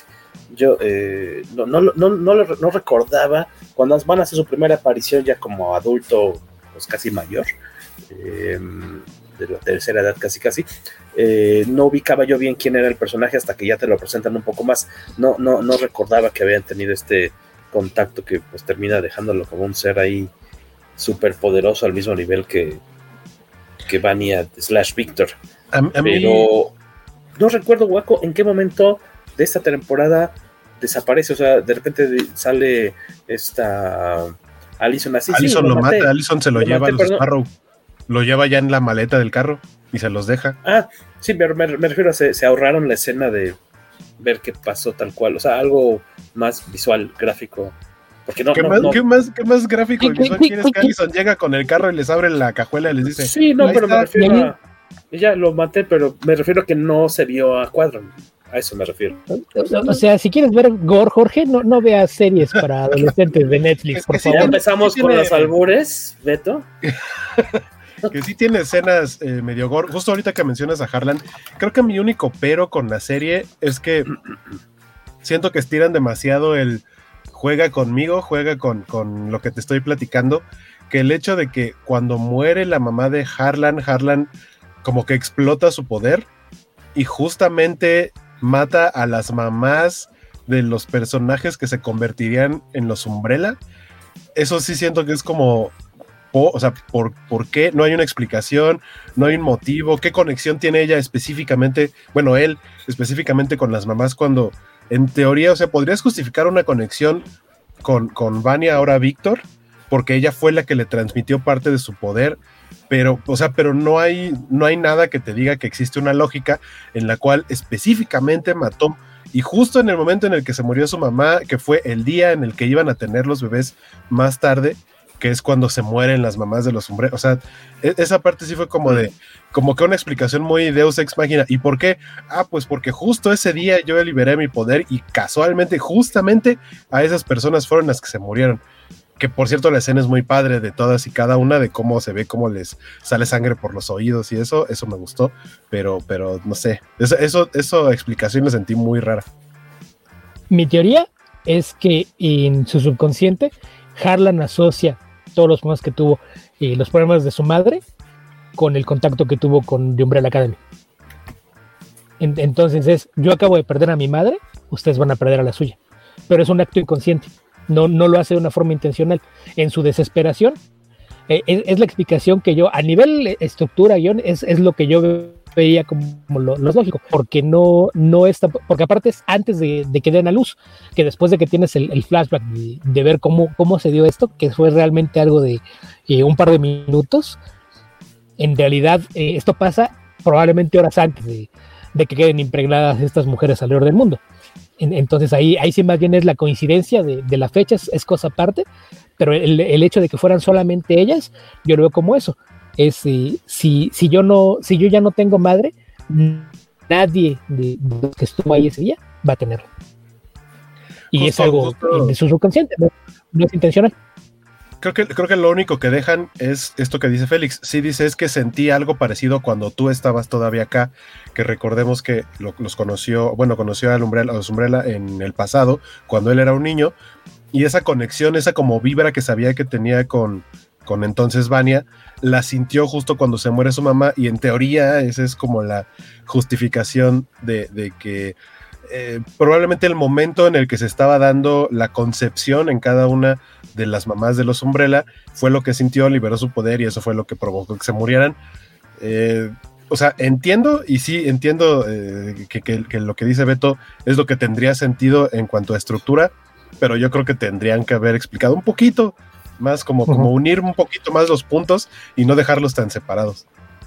Es que si lo dejas con, el argumento que nos está poniendo aquí Félix, si lo explicas así, eh, podrías hablar de que su poder tiene cierto radio, pero todas las mujeres que dieron a luz a esos niños que estuviera dentro de ese radio hubieran fallecido. Y sabemos que estaban regados por todo el mundo, pero no sabemos cuántos de ellos estaban, por ejemplo, en Estados Unidos, en un punto donde pudieran ser afectadas. Y, y realmente si te hubieran dicho que no murieron solo ellas, sino que hubo más, a lo mejor sí, sí podría quedar esa, esa explicación única. Pero, pero sí, no ahondaron, pero, pero insisto, mientras no, no se convierte en algo que te haga demasiado ruido y haya una posible explicación, yo no tengo mayor problema con ello, pero sí hubiera sido adecuado que, le dieran al menos un, poquito más de cierre y no dejarlo tan al aire. Y como decía por ahí, este, decían también acá los chicos que pues gran parte de la historia de, los episodios, mucho, mucho sucede en, el hotel, que ya es como el último refugio eh, que queda, ¿no? Donde van a de plano a trincherarse, a esperar a ver que si se les ocurre algún plan para evitar la, destrucción del, del mundo, o, eh, o de plano, pues ya em, pues cruzar, no cruzarse de, bueno, algunos sí cruzarse de brazos y otros pues ya tratar nada más de, pues, disfrutar los pocos días que les quedan eh, de vida ahí con, haciendo lo que más eh, les, les, agrade. Eh, de repente a mí mm, es como de esta onda, como de entrarle al juego de la serie y permitir que te, como que decir, bueno, ok, si son tus reglas y que pase lo que tenga que pasar, no, no, te voy a cuestionar mucho porque de repente pues, ya llevan varios días ahí, llegan y no tienen ni con qué pagar el, el, el cuarto con un, ¿qué pagan? Con un reloj, ¿no? un reloj, que aparte es la única vez que pagan algo. O sea, entiendo que después hablan como de lavar los platos y así, pero realmente nunca los ves haciendo nada. Nada. Que, sea un, intercambio de servicios para que puedan tener eh, una, una habitación por varios días. para pagar la, la, la, cena de la, de la boda. Este. No, bueno, es que el, hotel, sí, el, hotel, está un poquito raro, ¿no? Porque lo, lo, lo, pintan así como que es un refugio para gente especial. Sí. Entonces, nada más es como que te hacer un pago y ya con ese pago único que hiciste, se te asigna una habitación y tienes derecho a hacer uso de todas las instalaciones y, y, y demás, ¿no? Porque tienen el, el sauna, tienen jacuzzi, y hay buffet, eh, etcétera. Entonces, eh, más bien ahí eh, en todo caso también faltó explorar un poquito más que era el, el hotel, porque también eh, la, la, clase de personajes raros que ves en el lobby, yo también pensé que en algún momento te iban a, a explicar un poquito más cerca de ellos, entonces yo, yo creo que a lo mejor a, ahí sí también son de, de esos casos que volvemos al, al, mismo tema del presupuesto, ¿no? A lo mejor si hubiesen tenido, no sé, un par de episodios extras, pudieras haber ahondado en algunas cuestiones que, que le dieran un poquito más sentido a eso, porque sí, a mí me genera la, la sensación de, de, que el hotel es, no es un hotel cualquiera, no es en el que uh -huh. llegas y pagas tu habitación para dormir sí, algunos días. espacio ahí místico. Uh -huh. Es una especie de, de, de refugio especial, ¿no? En, entonces, eh, incluso la, la, actitud del conserje, ¿no? Que los ves sacando un tapete de una habitación para ir, ah, estábamos jugando, ah, sí, proceda, proceda. Es, es, como el hotel de, de, de, John Wick, ¿no? Así de, bueno, tú ya estás ah, acá. Ah, una cosa, yo, Hay unas ejemplo, reglas ahí, aquí. Ahí tú sabes que el hotel tiene sus reglas, pero sabes que es un hotel específicamente para asesinos. Y es como una sí, hermandad sí, sí. que tiene lugar por todo el mundo y tiene hoteles similares en todo el mundo. Pero ahí desde un principio te explican las reglas. Entonces, cualquier cosa que tú veas que te parece anormal, tú ya sabes que ese hotel funciona de forma distinta. Acá creo que tratan de, de darlo a entender, pero nunca lo explican de, de forma directa. Uh -huh, Entonces, no como cuaja. que son momentitos que te hacen pensar que, que, es algo así, pero nunca te lo dicen de, una forma clara. Incluso el conserje de, de, repente sí dice así cosas como ah, aquí no se juzga a nadie y, cositas así por el estilo, pero son más como insinuaciones que, que realmente explicarte algo y, y sí son, eh, y, y sí, a lo mejor es el, mismo tema del presupuesto, ¿no? El no poder expandirte más en, en, algunas cosas, porque a lo mejor si vas a tener más tiempo, podrías tener interacción con algunos de los otros huéspedes y entender un poquito mejor cómo funciona el hotel. Dice, dice Félix que cómo van a pagar si su, si su papá es el dueño dos puntos importantes aquí. Uno, se, se, sabe que Reginald es el dueño del hotel, creo que en el último episodio. En el último, último episodio. Uno. Ajá. Y o, dos, sea, sabemos ellos... que lo manda a construir, entonces nosotros no lo podemos imaginar en el, en el, en el penúltimo, antepenúltimo. Pero ellos se enteran hasta el último, ¿no? Cuando aparece, Exacto. cuando llega sí, con Klaus, sí. dice, ¿tú eres el dueño? Porque aparte Klaus te debe entender que él ya antes había estado ahí. Y sabiendo sí. que Klaus nunca trae dinero, a eso es a lo que me refiero con que el, el, hotel tiene algo de especial. Porque aparte cuando dicen, ¿y entonces qué vamos a hacer? ¿Dónde nos vamos a ir? Ah, yo sé a dónde. Klaus sabe que ese hotel es, algo especial. Entonces, por eso te digo, hay insinuaciones, pero nunca te lo dejan claro. Pero sí lo, lo del dueño, si, si alguno lo hubiera sabido, a lo mejor el mismo Klaus, si lo supiera, pues en principio ya dijera, somos la familia Hargreaves, o somos los hijos de sí y no, y no hay problema. Provecho. Y, que, que ese es, y, que ese es, y que ese es para mí el otro punto. En esta línea temporal, ellos no son los hijos de Sir Reginald. Los hijos son los Sparrow. En, este, en esta sí. línea temporal, nadie los conoce porque en teoría no deberían existir. Sí. Uh -huh. Vayan dejándonos por ahí sus comentarios de cierre, chicos, que están por ahí conectados. ¿Cuál, ¿Cuáles fueron sus personajes, capítulos favoritos? En cuanto a Sparrow Academy, ¿quiénes les parece que son los que más destacan?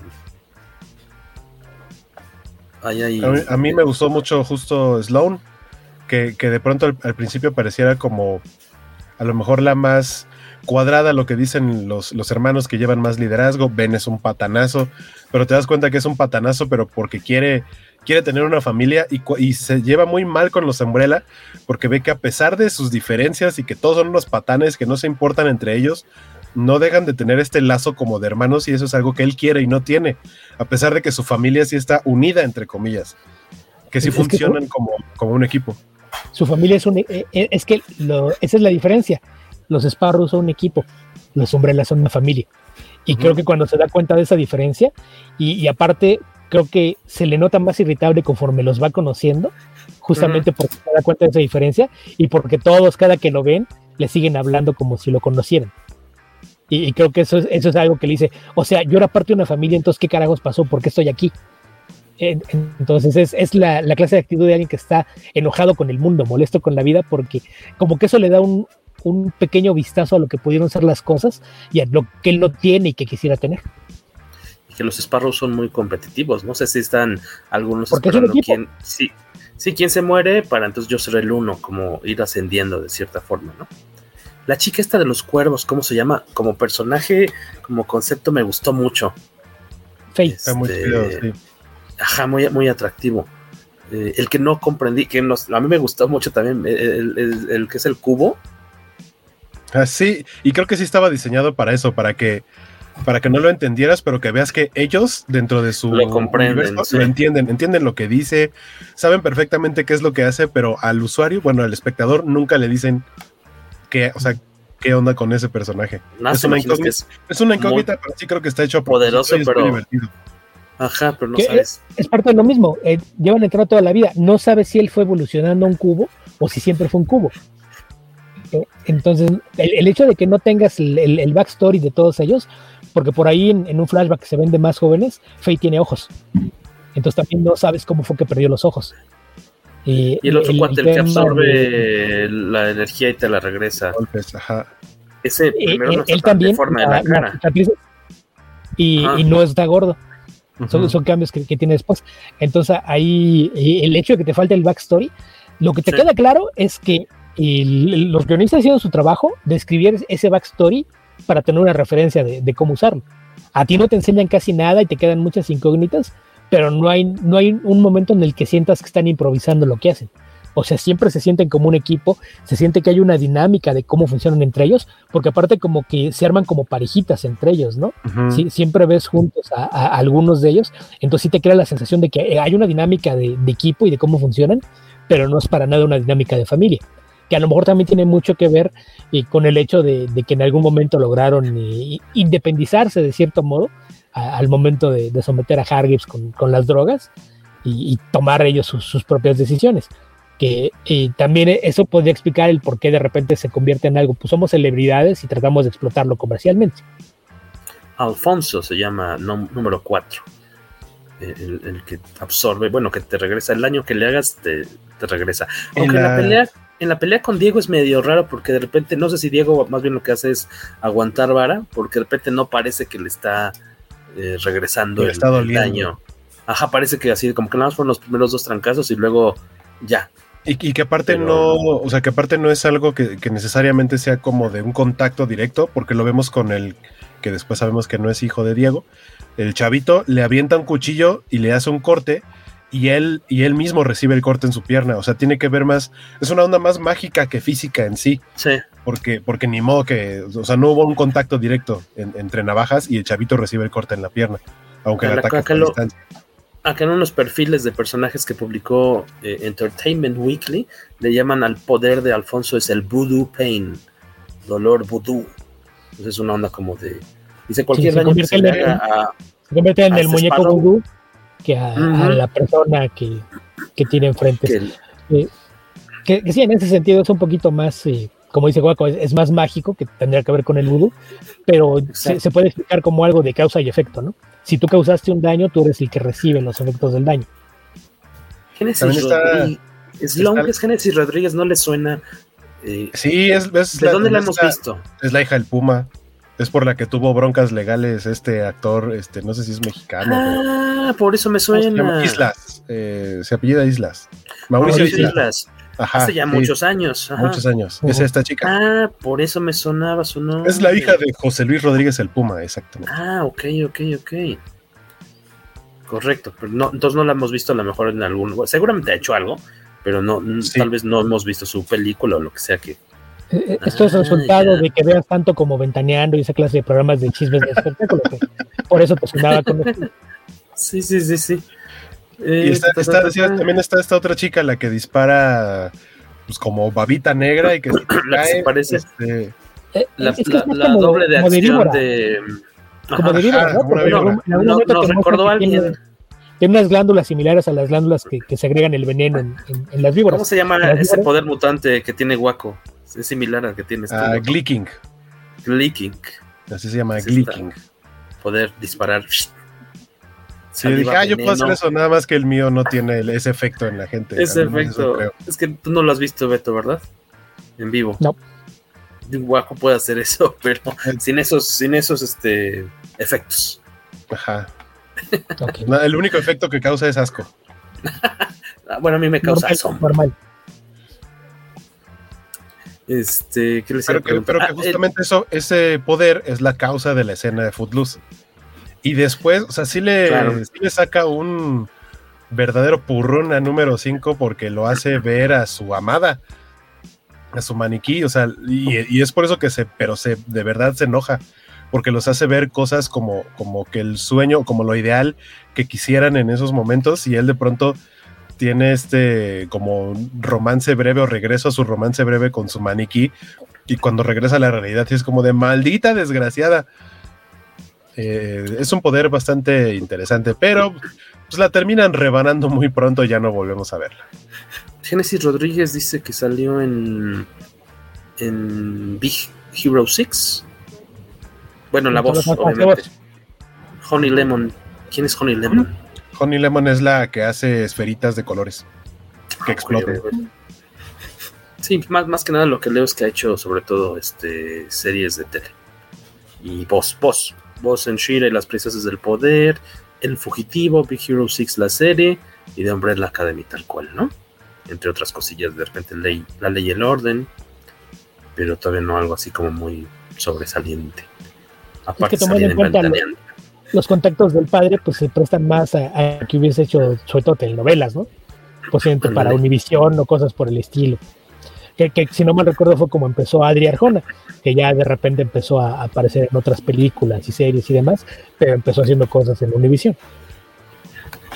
Oye, el, el, el, tal vez sí de lo que el, el, más abofeteable personaje para mí, aparte de Alison, el niño. El niño castroso es el que en teoría es el Uta. Sí, no, es, no, el hijo de, es el hijo de una ponqueta que lo ignora. ¿Qué esperabas? Sí. No tiene, tiene cero educación. Sí, sí, sí, sí, sí. sí no, no tiene control absoluto, pero sí, en el ya, momento ya en el desde que... que... lo vi tomar el arpón, dije ya. Exactamente, sabes, que, sabes que algo muy malo va a pasar. Sí, o sea, de es bruto, agarra las cosas a lo menso. Dije, no, ahorita va a matar, va a pasar algo. Dos segundos después, ya mandó al Valhalla. Le sale, ah. le sale pus de la oreja que huele a, a vomitado de gato. Exactamente. Yo no sé a qué huele eso, pero supongo que Jorge sí. Eh, si no, no quiere saber. No es algo tan chino. Dice eh, Eli, Mariel Gil, pa, pregunta para Beto, que cómo que no sabes cómo perdió los ojos Beto. Ella cría cuervos. Dice, pues, de, ahí, de ahí salió. No los cría, los crea o los trae por dentro. Lo, los, los crea. Mismo. Pero sí, pero sí tendría sentido que los cuervos, porque aparte por el tipo de como cicatrices que tienes, sí tiene sentido que los cuervos Ajá, como que se los arrancaron, pero no, no, no, sabes en qué momento se da, porque digo, en el, en el sal de la vez usara los cuervos y tiene los ojos.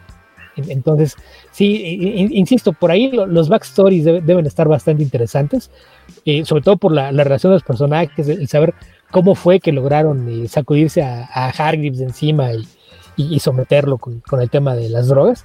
Pero, pero en general creo que eran personajes muy intrigantes. El, el, el creo que el, el, más simplón era justamente el número uno, entonces re, realmente cuando desaparece no, no te causa mayor conflicto, pero, pero el resto creo que sí, sí valdría la pena a lo mejor tener por ahí un espino. Ahí, ahí era para que Dark Horse se pusiera las pilas y, y ya vieran con, con Yaragüello, si no lo vas a hacer tú, aprueba a que alguien más se encargue de escribir esto. Spin-off de, pero de quién, perdón. En cómic, para que vieras el, el background de, de los Sparrow Academy. De los Sparrow, ajá. Paco Hernández, hasta ahora voy en la primera temporada, pero los que más me agradan son Cinco y Klaus. A mí también, en mi caso, digo, a mí se me hace simpático que Waco no es fan de Klaus. Este, y yo creo que es de los que más gusta en general. Al menos me, me toca ver, yo creo que tiene muchas fans y fanses. Es que tiene mucho eh, que ver también con el tipo de interpretación del personaje. Sí, ese es, sí es totalmente diferente al cómic. Esa clase de personaje que o, o, te cae muy bien y, y te gusta lo, lo, que hacen con él, o lo detestas. Entonces yo sí entiendo que puede ser polarizante y que a quien le cae bien, le cae muy bien. A mí, en, en mi caso, ayuda el hecho de, de, que creo que de todos los actores es al que tenía más ubicado, por, por lo de Misfits. ¿Dónde lo veías? En Misfits. Misfits. Sí, una serie británica de, de adolescentes que están haciendo servicio comunitario todo uh -huh. como, fueran presos y que de repente reciben poderes durante una tormenta. Ah, nos habías dicho, hace eh, mucho, mucho él, lo él es uno, creo que cuando hablamos de la primera temporada. De la primera. Eh, en, sí. Entonces, eh, yo era al, al, que ubicaba de ahí, porque fuera de ellos, el que interpreta a Luther aparece en Black Sails, que es una gran serie de piratas que lamentablemente creo que ahorita ya no está en ninguna parte. Creo que Netflix tiene las últimas temporadas, entonces, pues no. A, a, Black Sails. Sí, ¿Hay quien salía? ¿Jeffrey Rush o quién salía? Alguien salía muy famoso. No, este. Eh, Malkovich, ¿no? ¿Quién salía? En Black Sails. Eh, lo que pasa es que hay muchos actores eh, que, que, tienen por ahí apariciones. Sí, hay varios actores conocidos, pero los regulares de la serie, Tom Stopper, que es el, el que le da vida a Luther, era uno de los Mm. regulares de la serie. Entonces, yo a, a él lo medio ubicaba de ahí, pero no, no de una forma tan clara como, como a Klaus. Ah, cierto, cierto, es Hopper, no Hopper. Es, es doble P, no doble O. Nos dice el buen Iván Ruiz, cordiales saludos para Don Beto, Guaco y frustrado Alcántara. Muchos saludos, muchos saludos, Iván. Gracias por escucharnos. Este, Félix dice que la, la, el- la saliva ahí, este mutante de este personaje de los eh, Sparrows, eh, tiene el mismo efecto de la flor alienígena de para el hombre que lo tiene todo, la historia de Superman. Como el también siento que es un poco como, bueno, no, es que el puño fantasma del ave fénix de los caballeros del zodiaco es eh, más como pesadilla, no, no sueño, no es algo bonito de lo cual luego vas a despertar para darte cuenta de una terrible realidad. Para quien volvía a preguntar por ahí, sí, la siguiente semana vamos a platicar de Thor, así que tienen de tarea lanzarse eh, tomando sus precauciones porque habrán notado que ha habido en semanas recientes un pico ahí de, de contagios de COVID. Ya obviamente no nos pega igual que, que si no, vamos, que si hubiera pasado hace dos años. Eh, ya yo con la vac- vacuna eh, Por, por lo menos aquí tos, gripita. Sí, Ah, claro, a quienes a quienes estamos vacunados. vacunados ya no nos pega igual, porque Sí. lo que pasa es que la, la nueva cepa se supone que es más contagiosa. Entonces parece ser que no, no, no- sabemos si es que, que sea una cepa más débil o que buena parte de, de la población ya tiene una, una protección adicional, pero que es más contagiosa, eso es lo, que provocó que de repente se dispararan casos en, todo el mundo, porque no nada más fue aquí. La diferencia es que aquí no ha habido una respuesta lógica, porque pues ya sabemos que, que como no hay una planeación adecuada para nada, pues, sí, siempre se improvisa sobre la marcha, pero, pero sí, más vale seguirse cuidando. Y también nos pregunta, ah, bueno, de- les decíamos que de tarea tienen lanzarse a ver Thor, Love and Thunder, a ver qué tal. Si no pasa nada, si no la ve, ve- véanla en sala tradicional, este, no es necesario que le inviertan a, a 3D, porque pues en verdad no, no, pues, no nos ni se nota, ¿eh? la verdad. Creo que en una escena en la que un poquito de profundidad se, se nota por ahí, se, se, las se- nachas se- de se- sal- saltonas y firmes de, de Chris Hemsworth, Hemsworth. Eh, pero fuera de ahí, ya ven que normalmente los lentes 3D más bien opacan un poquito, ¿no? Incluso Ujú. lo que vemos en la pantalla. Entonces, y, y esta película nueva trae una gama de colores muy bonita. Entonces, ahí, este, en la medida de posible, veanla normal, ahí se ahorran un, un dinerito. Y nos pregunta el buen Paco Hernández que si queremos hablar de la última temporada de The Boys. The Boys. Yo creo que de- Me- del a siguiente mí- programa al otro, yo creo. A mí me encantaría porque la verdad está haciendo un temporadón esta serie. Y es lo que me ha tocado leer que dice que está fabulosa, ¿no? Que la mejor serie de basada en cómics de hace de, de- de mucho ya, tiempo, ¿no? y ya mañana estrena el último episodio de esa temporada. de esta temporada. Que ahí dice la última, pero no sabemos si sea la última. La estreno también, que no creo. Eh, La más reciente. Sí, no, que de hecho de esa creo que ya dijeron que sí va a haber cuarta. Eh, Para que veas, esa todavía no termina y ya, ya avisaron que sí va a haber cuarta. Desde Academy todavía no sabemos, pero pues ya sabemos que ahorita Netflix trae ahí un conflicto bien, bien grueso a- al interior por, por pérdida de, de ingresos y de suscriptores, pero, pero quién sabe Ah, cómo, cómo estén las cosas. Pero en, en Prime pues no, no tiene ese problema. Digo, Viso sigue generando dinero de a montones. este, ventajas de, de no pagar impuestos es algo que siempre te va a dar fondos ilimitados. Pero, pero sí, aquella sí, sí, sí va a tener. Y ahí yo creo que es un caso bien, bien curioso, porque así como esta tomó cosas de- del cómic y luego se fue alejando, creo que The Voice empezó como, voy a tomar la premisa básica, la voy a hacer a mi manera, y hasta ahorita esta nueva temporada es la que de repente ha empezado a tomar más cosas de los cómics para integrarlos a la historia. Dice Paco Hernández que de hecho el último episodio de The Boys salió hoy a las 7. Entonces lo de porque ya lo habían hecho en otras semanas de adelantarlo, ponerlo desde el jueves temprano.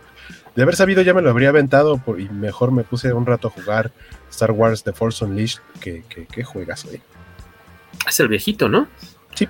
Ya tiene varios añitos. Es el del aprendiz de sí. Sí, Ajá, el, el que es el Sí. aprendiz de Darth Vader. yo lo tengo no lo he acabado. Ese salió en Xbox normal, ¿no? 360. 360, pero si no normal, imagínate, uh, hace 15 años. Sí, 360, sí, sí, sí, sé que no lo ha acabado.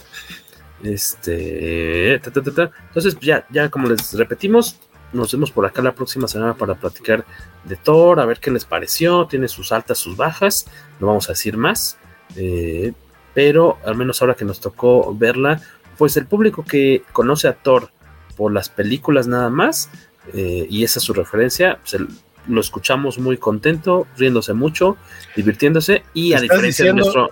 ¿Estás diciendo que a Salvador otra vez salió enojado?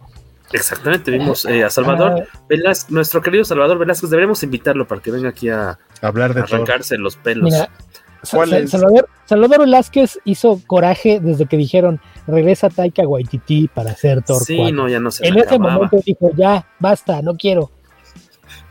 Porque ah, fíjate que nos comentó que le gustó, le desagradó mucho menos que Ragnarok. Ragnarok. Dice que venía dispuesto a odiar la película nueva, pero dijo, no, no se la quería saltar. Dije, pues tengo que verla. Eh, pero dice, no, fíjate que no me desagradó tanto. O sea, esperaba que odiarla y hubo cosas Curioso que le latieron y otras que de plano no. Yo lo siento curioso porque creo que ahonda en muchas de las cosas que le molestaron a mucha gente en Ragnarok. Yo no la he visto, pero supongo. ¿Ya te pudiste lanzar tú, Beto? Ya, ya, ya la vi. Ay, hoy, hoy, más, más tranquilo, ¿no? Ayer estaba de locos. No sé, yo, yo como ya eso, lo he dicho, a mí me, no a mí vas me en gusta ir temprano al cine. No puedes. Sí, tú vas Entonces, temprano, eh, tú eres madrugador. Entonces, entonces si, si es temprano y entre semana, muy difícilmente vas a encontrar una sala llena. La película Sí, que sea, hay- es raro que haya más de 10 personas en una sala. De, de- de hecho, muchas películas, eh, de, de las 6 o 7 películas que, que he visto desde que regresé al cine, eh, al menos tres veces nos ha tocado función privada. Así de que estamos mi hermano y yo en la sala y nadie más. Eh, De, de- de hecho, estoy pensando, si no están trayendo en inglés, le vamos a decir a la gerente, oiga, ¿y si estamos viniendo solos, ¿no habrá forma de que nos la pongan en inglés? Estaría chévere. Oigan, este, pues ya básicamente estamos llegando al cierre. Creo que aquí, eh, por lo que tengo entendido, a Beto y a Waco, la, la temporada 3 de Umbrella Academy los dejó satisfechos. ¿Les gustaría ver una cuarta? Sí. Sí, les quedó la, la dudita, ¿no? La espinita de, ¿y ahora qué va a pasar con estos morros, no? Sí. Este, ¿qué- ¿Cómo le van a hacer para recuperar sus poderes si es que los necesitan? ¿O, o- o qué rollo? Eh, decimos aquí en la casa, nos gustó, creo que en general todos están muy bien. Los que tienen que ser odiosos son odiosos y los que tienen que ser encantadores lo hacen bastante bien. Eh, otra vez los revendedores hicieron su agosto en pleno julio con la palomera de Cinépolis, dice Iván Ruiz. No sé de qué es la palomera esta vez. Es el martillo de Jane. Ah, ¿es un martillo? Ah, ok. El miol. Es, miol. es el, es el martillo clava- como clavado en piedra An- y se le abre una parte en donde van las palomitas. Ok, Es que No, fíjate, no lo vi. es que no hay restricciones a cómo los compras. Entonces, a, a mí me tocó hace un par de semanas, cuando fue a ver el teléfono negro, que lle- llegamos al cine, nuestra función era como 10, 15 minutos después de que abría el complejo. Entonces, cuando llegamos, se ve que acababan de abrir y había gente formada en dulcería, pero llevaban maletas y, y cajas de, estas, eh, de las de plástico, manches. como las cosas para tu material de, en convenciones. Sí, y sí, sí. Era, era de que llegaban y compraban, este, no, pues dame 10 palomitas en, en palomera. En- entonces incluso era de, de que agarraban las palomitas y llenaban mochilas o, o estas cosas y salían de plano con las cajas de las palomeras de Minions, que eran las que había en, en- en Cinemex. Wow, porque saben Eso que fue- es un negocio. Una semana antes del estreno de Minions. Eh, Entonces, si, si alguien se pregunta cómo funciona eso, pues es eso. Y que van igual entre semana y muy temprano, que no hay gente en el cine, llegan y, y dame 10, y quiero 10 palomeras, y de plano ya salían hasta con las cajas. O sea, fue de que cuando entramos en la puerta del cine, literalmente nos somos con un tipo que se ve un diablito con tres cajas.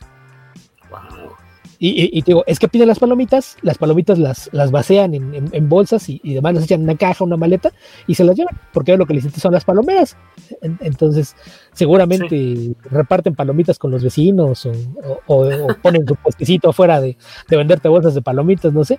Pero pues es eso, por eso a veces llegan, no, pues ya no hay, están agotadas. Y lo mismo pasa con muchos de los coleccionables, ¿no? Eh, cuando hay llaveros, muñequitos y demás, seguramente es algo similar. O sea, nunca me había tocado verlo y, y coincidió que, que llegamos y nos tocó ver a la gente saliendo, porque probablemente fue el día que salieron a la venta o al día siguiente de que se anunció y una semana antes del estreno de la película en cuestión. Entonces yo imagino que con lo de Thor pasó algo similar. Me acuerdo que en su momento las palomeras de eran de Cinemex de Venom. También volaban, o sea, están muy bien hechecitas, este, pero pues sí ya es un coleccionable eh, muy buscado, ¿no? Eh, estos, este, las palomeras y los, no tanto los vasos creo, sino las palomeras que sí traen mucho diseño, eh, muy atractivas, pues se vuelven objetos muy buscados. Yo me sigo esperando a ver si algún día de baja de precio la palomera que nunca salió a la venta de la piña de Bob Esponja, porque como esa película se fue a Netflix, o sea, no se pudo estrenar por la pandemia, todas las palomeras que iban a sacar, que era una piña con figuritas, este, no salieron a la venta. Yo creo que luego las tuvieron que rematar o liberar de alguna forma, las encuentras en Tianguis o en, o en Facebook y demás, pero no baja de 500, 600 pesos la palomera. Yo las vi en un, este, en Palacio de Hierro, en Centro Coyoacán. ¿En Palacio de Hierro, la palomera? Ajá, en la parte, digamos que en la, parte donde está de los las dulces. Galletas, las galletas Suki, ajá. Tienen un, tienen un como, o sea, como un área extendida en donde te venden palomitas de cine. Según yo, son de Cinemex. y, sí, son de Cinemex. Y tienen como cosas de las que te venden en la dulcería de Cinemex. Y ahí vi que tenían eso de. A lo mejor se las rolaron. Sí, yo creo que ahí las tenían a la venta, pero directamente como si la compraras en la dulcería del cine. El proveedor. Es que, probablemente si ya, habían salido, ¿no? si ya habían salido a distribución, pues seguramente fue no se va a vender en cines, pero pues con todos los otros socios que tenemos que, que lo mueven, claro. se van para allá. Oye, por ahí tienes tu tortugón a la vista, este guaco. Ah, no sé. Ah, sí, es cierto, ahí está tu Leonardo, que aprovechaste una eh, venta muy. Una venta loca de, Liverpool. De Liverpool, tu tortugota de NECA, de ¿qué mide? Como 40, 50 centímetros. No, es demasiado eso. ¿40 centímetros? Más o menos. Sí, ya tiene unos 6, 7 años que salió esa figura y a un muy buen precio te la conseguiste. Luego la. La caja, estaba, la caja estaba bastante madreada y trae por ahí una parte. la, la, pieza que es con la que se embona la, la parte de tela del, del antifaz. Ajá, de venía, la cinta, venía rota. Porque es como una patita, es una patita que, que tienes que prácticamente hacerle como a los de Matrix, así sumirle acá en la nuca. Ajá. Este, y venía rota, se, se, se, desprende, o sea, sí se sostiene, pero yo creo que sí le voy a tener que poner ahí cola loca o algo para que no se le esté cayendo. Pero fuera de eso, muy bien. Nos dicen acá ya para cerrar, Iván Ruiz, que las palomeras de Lightyear los, las revenden en 1200 pesos. ¿Esas no las vi que son unas navecitas o es el No, no, la palomera de Lightyear era un era tal cual el torso de Boss. O sea, uh. sin la cabeza, pero incluso, no estoy seguro, pero creo que el casco se abría así, casi, casi. Sea, una cosa mecánica. Muy, muy bonita la, la palomera de Lightyear, pero también, con, o sea, o sea en, las están revendiendo como en 1200, pero porque de base costaba como entre 500 y 600 pesos. Bolas. O sea, las están dando al doble. Yo, yo de así de, de base dije, no la voy a comprar. Ya mejor. Órale. Ya mejor Sánchez. Que salga feliz y a saludar, dice Jesús, que ayer nos acompañó a ver Thor. Y eh, cerramos con el comentario del buen Benjas Chido. Que Benjas Chido creo que no lo ubicaba que nos hubiera estado acompañando. Y él está en Twitch. Hola, apenas voy llegando, al rato los escucho por completo si logran actualizar Spotify, my fault. Ayer estaba vagabundeando entre videos cortos que recomienda Instagram y ¡zas! me espolearon una escena post créditos de Thor, súper gratuito. Sí, acuérdense quedarse a las escenas, a las dos escenas. Este, híjole, qué, qué lástima. Qué lástima, Benjas Chido. Pero pues, señor Peto Calvo, eh, ¿dónde lo leemos? ¿Dónde lo escuchamos?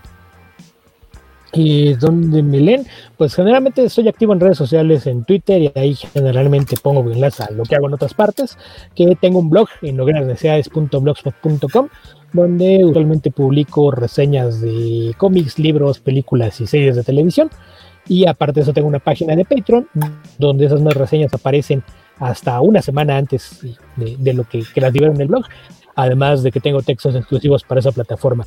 Y de escucharme, eh, soy parte del podcast de Comic Verso, dedicado al mundo del cómic y temas afines. Son eh, emisiones semanales que liberamos en Patreon cada miércoles y los jueves ya aparece en el resto de las plataformas y puntualmente cada semana. Aparte de eso, colaboro eh, de forma semi-regular, más o menos cada tres semanas, en De la Ciencia de la Ficción, podcast del buen amigo Héctor McCoy. Y, ya el cotitular, ya. No, pues es, ya estás es, en la nómina. Este, hay, hay un pequeño grupo de, de colaboradores que se convirtieron así, como que al principio empezó como que éramos tres y era uno tras otro cada tres semanas y luego ya empezó a agregar más. Por ahí Guaco ya lleva también como cuatro o cinco participaciones, entonces pues la, la cosa es que, que, que, soy de los regulares. nada más porque dicen que me gusta mucho la ciencia ficción, no sé de dónde sacaron esas ideas. Oye, te quería preguntar, el nombre, ¿dónde se consigue lee de forma legal? Si se puede, si no, pues ya no tan ilegal, no tan legal. Eh, el, el, el cuento en el que está basada la película de del teléfono negro, que queremos ver la bueno, yo tengo muchas ganas de ver la película, pero yo creo que será hasta el siguiente lunes. Este mm. nos llamaba la atención que es del hijo de Stephen King, ¿no? Ah, señor Gil. El cuento se, se, publicó en alguna antología en 2004 y en 2005 cuando se publicó la primera antología de Hill que se llama Fantasmas del siglo XX, 20th Century Ghost, está incluido ahí y ese libro lo acaban de ah. reeditar, pero ya no se llama 20th Century Ghost, que era el, título de uno de los cuentos que incluía. Ahora el libro se llama The Black Phone Stories. Entonces mm, hay una edición de Hace algunos meses vi que había un alguien tenía el cuento en línea como un PDF. Ah, no, no, no, sé qué tal le hace, pero no lo han tumbado. Pero pues ahí si, si, quieres te checo el, enlace. Digo, yo lo, me lo encontré por accidente hace porque yo tengo el libro. Entonces yo, yo fue lo primero que leí de, de Gil, el, el 20 lo leí como por 2010, algo así, ya, ya tenía algunos años de, de publicar. Ah, ya tiene bastante tiempo. sí, sí, tengo que la colección salió en 2005, pero originalmente la publicó con una editorial chiquita inglesa, con un tiraje súper limitado, y ya después tuvo una reedición y con una editorial más grande. Pero yo, yo supe de su extensa por ahí como de 2007, 2008, y me tardé un par de años en conseguirlo, lo voy a por ahí como de 2010, y, y hice un comentario muy por encima de, del libro, pero sí, sí recordaba que ahí estaba el cuento. Pero el, de que se consigue, se consigue. te, te, lo checo, si no, este. Y no, no, sé cuál es el estatus legal del préstamo de ebooks, porque yo tengo el libro tanto en físico como en digital. porque vi que subiste una reseña a tu, a tu sitio. Subiste reseña, ¿no? De la película. Porque yo también no quiero leer la, reseña de Beto, porque dije que no ver la película y me gustaría ver si me da tiempo leer el contito. Antes el, el cuento es muy cortito. Porque de, hecho el cuento, eh, el, cuento, yo cuando dije, ok, está basado en el cuento, el cuento me gusta, pero no sé si dé para hacer una película. No da para tanto una película, ok. Aparentemente no, pero hicieron algo muy, muy chido porque el, cuento parte en, mm. una escena que en la película pasa como a los 15, 20 minutos. O sea, hay 15, 20 ah, minutos de previo al empiezo del cuento. Eh, el, final, igual, pues como que le falta un epílogo, tiene un, cierre un poquito más abrupto, pero sí, la forma en la que extendieron el cuento está muy, muy padre. Me, gustó mucho el trabajo de, de John que ahí, sí, Robert Cargill y Scott Derrickson, que para son los responsables de Doctor Strange, para, para quien no, no los ubique. Ellos hicieron un gran trabajo de, porque aparte se ve que tienen cierta afinidad temática en, gustos eh, Derrickson y, y, Cargill con Hill, que además este cuento en particular creo que es uno en, en los que más se nota la influencia de su papá tiene muchos temas que, que, son recurrentes a hora de su padre, mm. están en ese cuento y creo que en la película se hacen todavía más evidentes, justamente por ah, esta okay. de, intereses. O, sea, si en el cuento se notaba la, influencia de, King, creo que en la película es todavía más notorio. Uy, uy, uy, ya me dieron más ganas de verla. Entonces, dice Jesús Estrada que saludos a Guaco de nuevo. Le cuenta y le da gusto ver que estás no tan fregado. Ya estás del otro lado, ¿no? Lo, más gacho fue el fin de semana. O sea, esta semana ah. ya como que poquito a poquito los síntomas restantes han ido desapareciendo, pero... Que ahorita que queda nada más la diarrea explosiva y ya.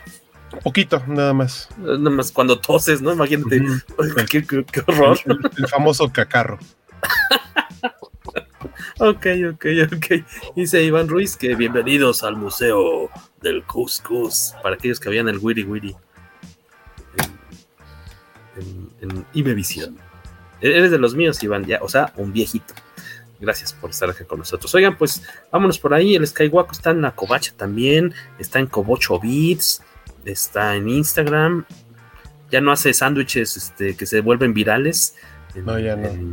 En, sí me hago sándwiches, pero ya no. En TikTok. Ya nada más este, agarras cosas virales, pero no este, sándwiches. sí, pues estoy, como dices, eh, me pueden leer en Twitter. Ahí siempre estoy cotorreando. Este, de vez en cuando interactuar eh, en Instagram eh, y en los programas de la covacha, en las covacharlas, que ya terminamos la de Obi-Wan, pero ahorita todavía nos queda una de Miss Marvel. espero tener chance de estar para el último programa de Miss Marvel porque seguramente me va a tocar ir a, a, la oficina y si me toca ir a la oficina es menos probable que me dé tiempo de llegar a grabar programa. Pero bueno, todavía queda un episodio de Miss Marvel, pero vienen, vienen muchas, o sea, vienen más series. De hecho, estábamos como sacando las cuentas y el calendario porque vienen muchas series para a partir de finales de julio y hasta diciembre prácticamente, una, una por enero. Viene eh, The Rings of Power del Señor de los Anillos, viene House of the Dragon de Game of Thrones, viene She-Hulk, viene Andor, este, The Bad Batch, la animada de Star Wars.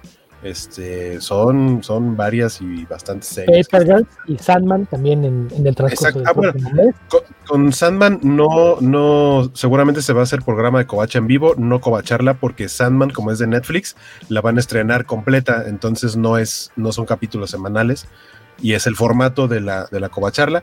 Y de Paper Girls, creo que sí hay intención de que se pudiera mm. hacer una covacharla. La bronca es justamente el cómo se encimarían todas, todas las series en el calendario.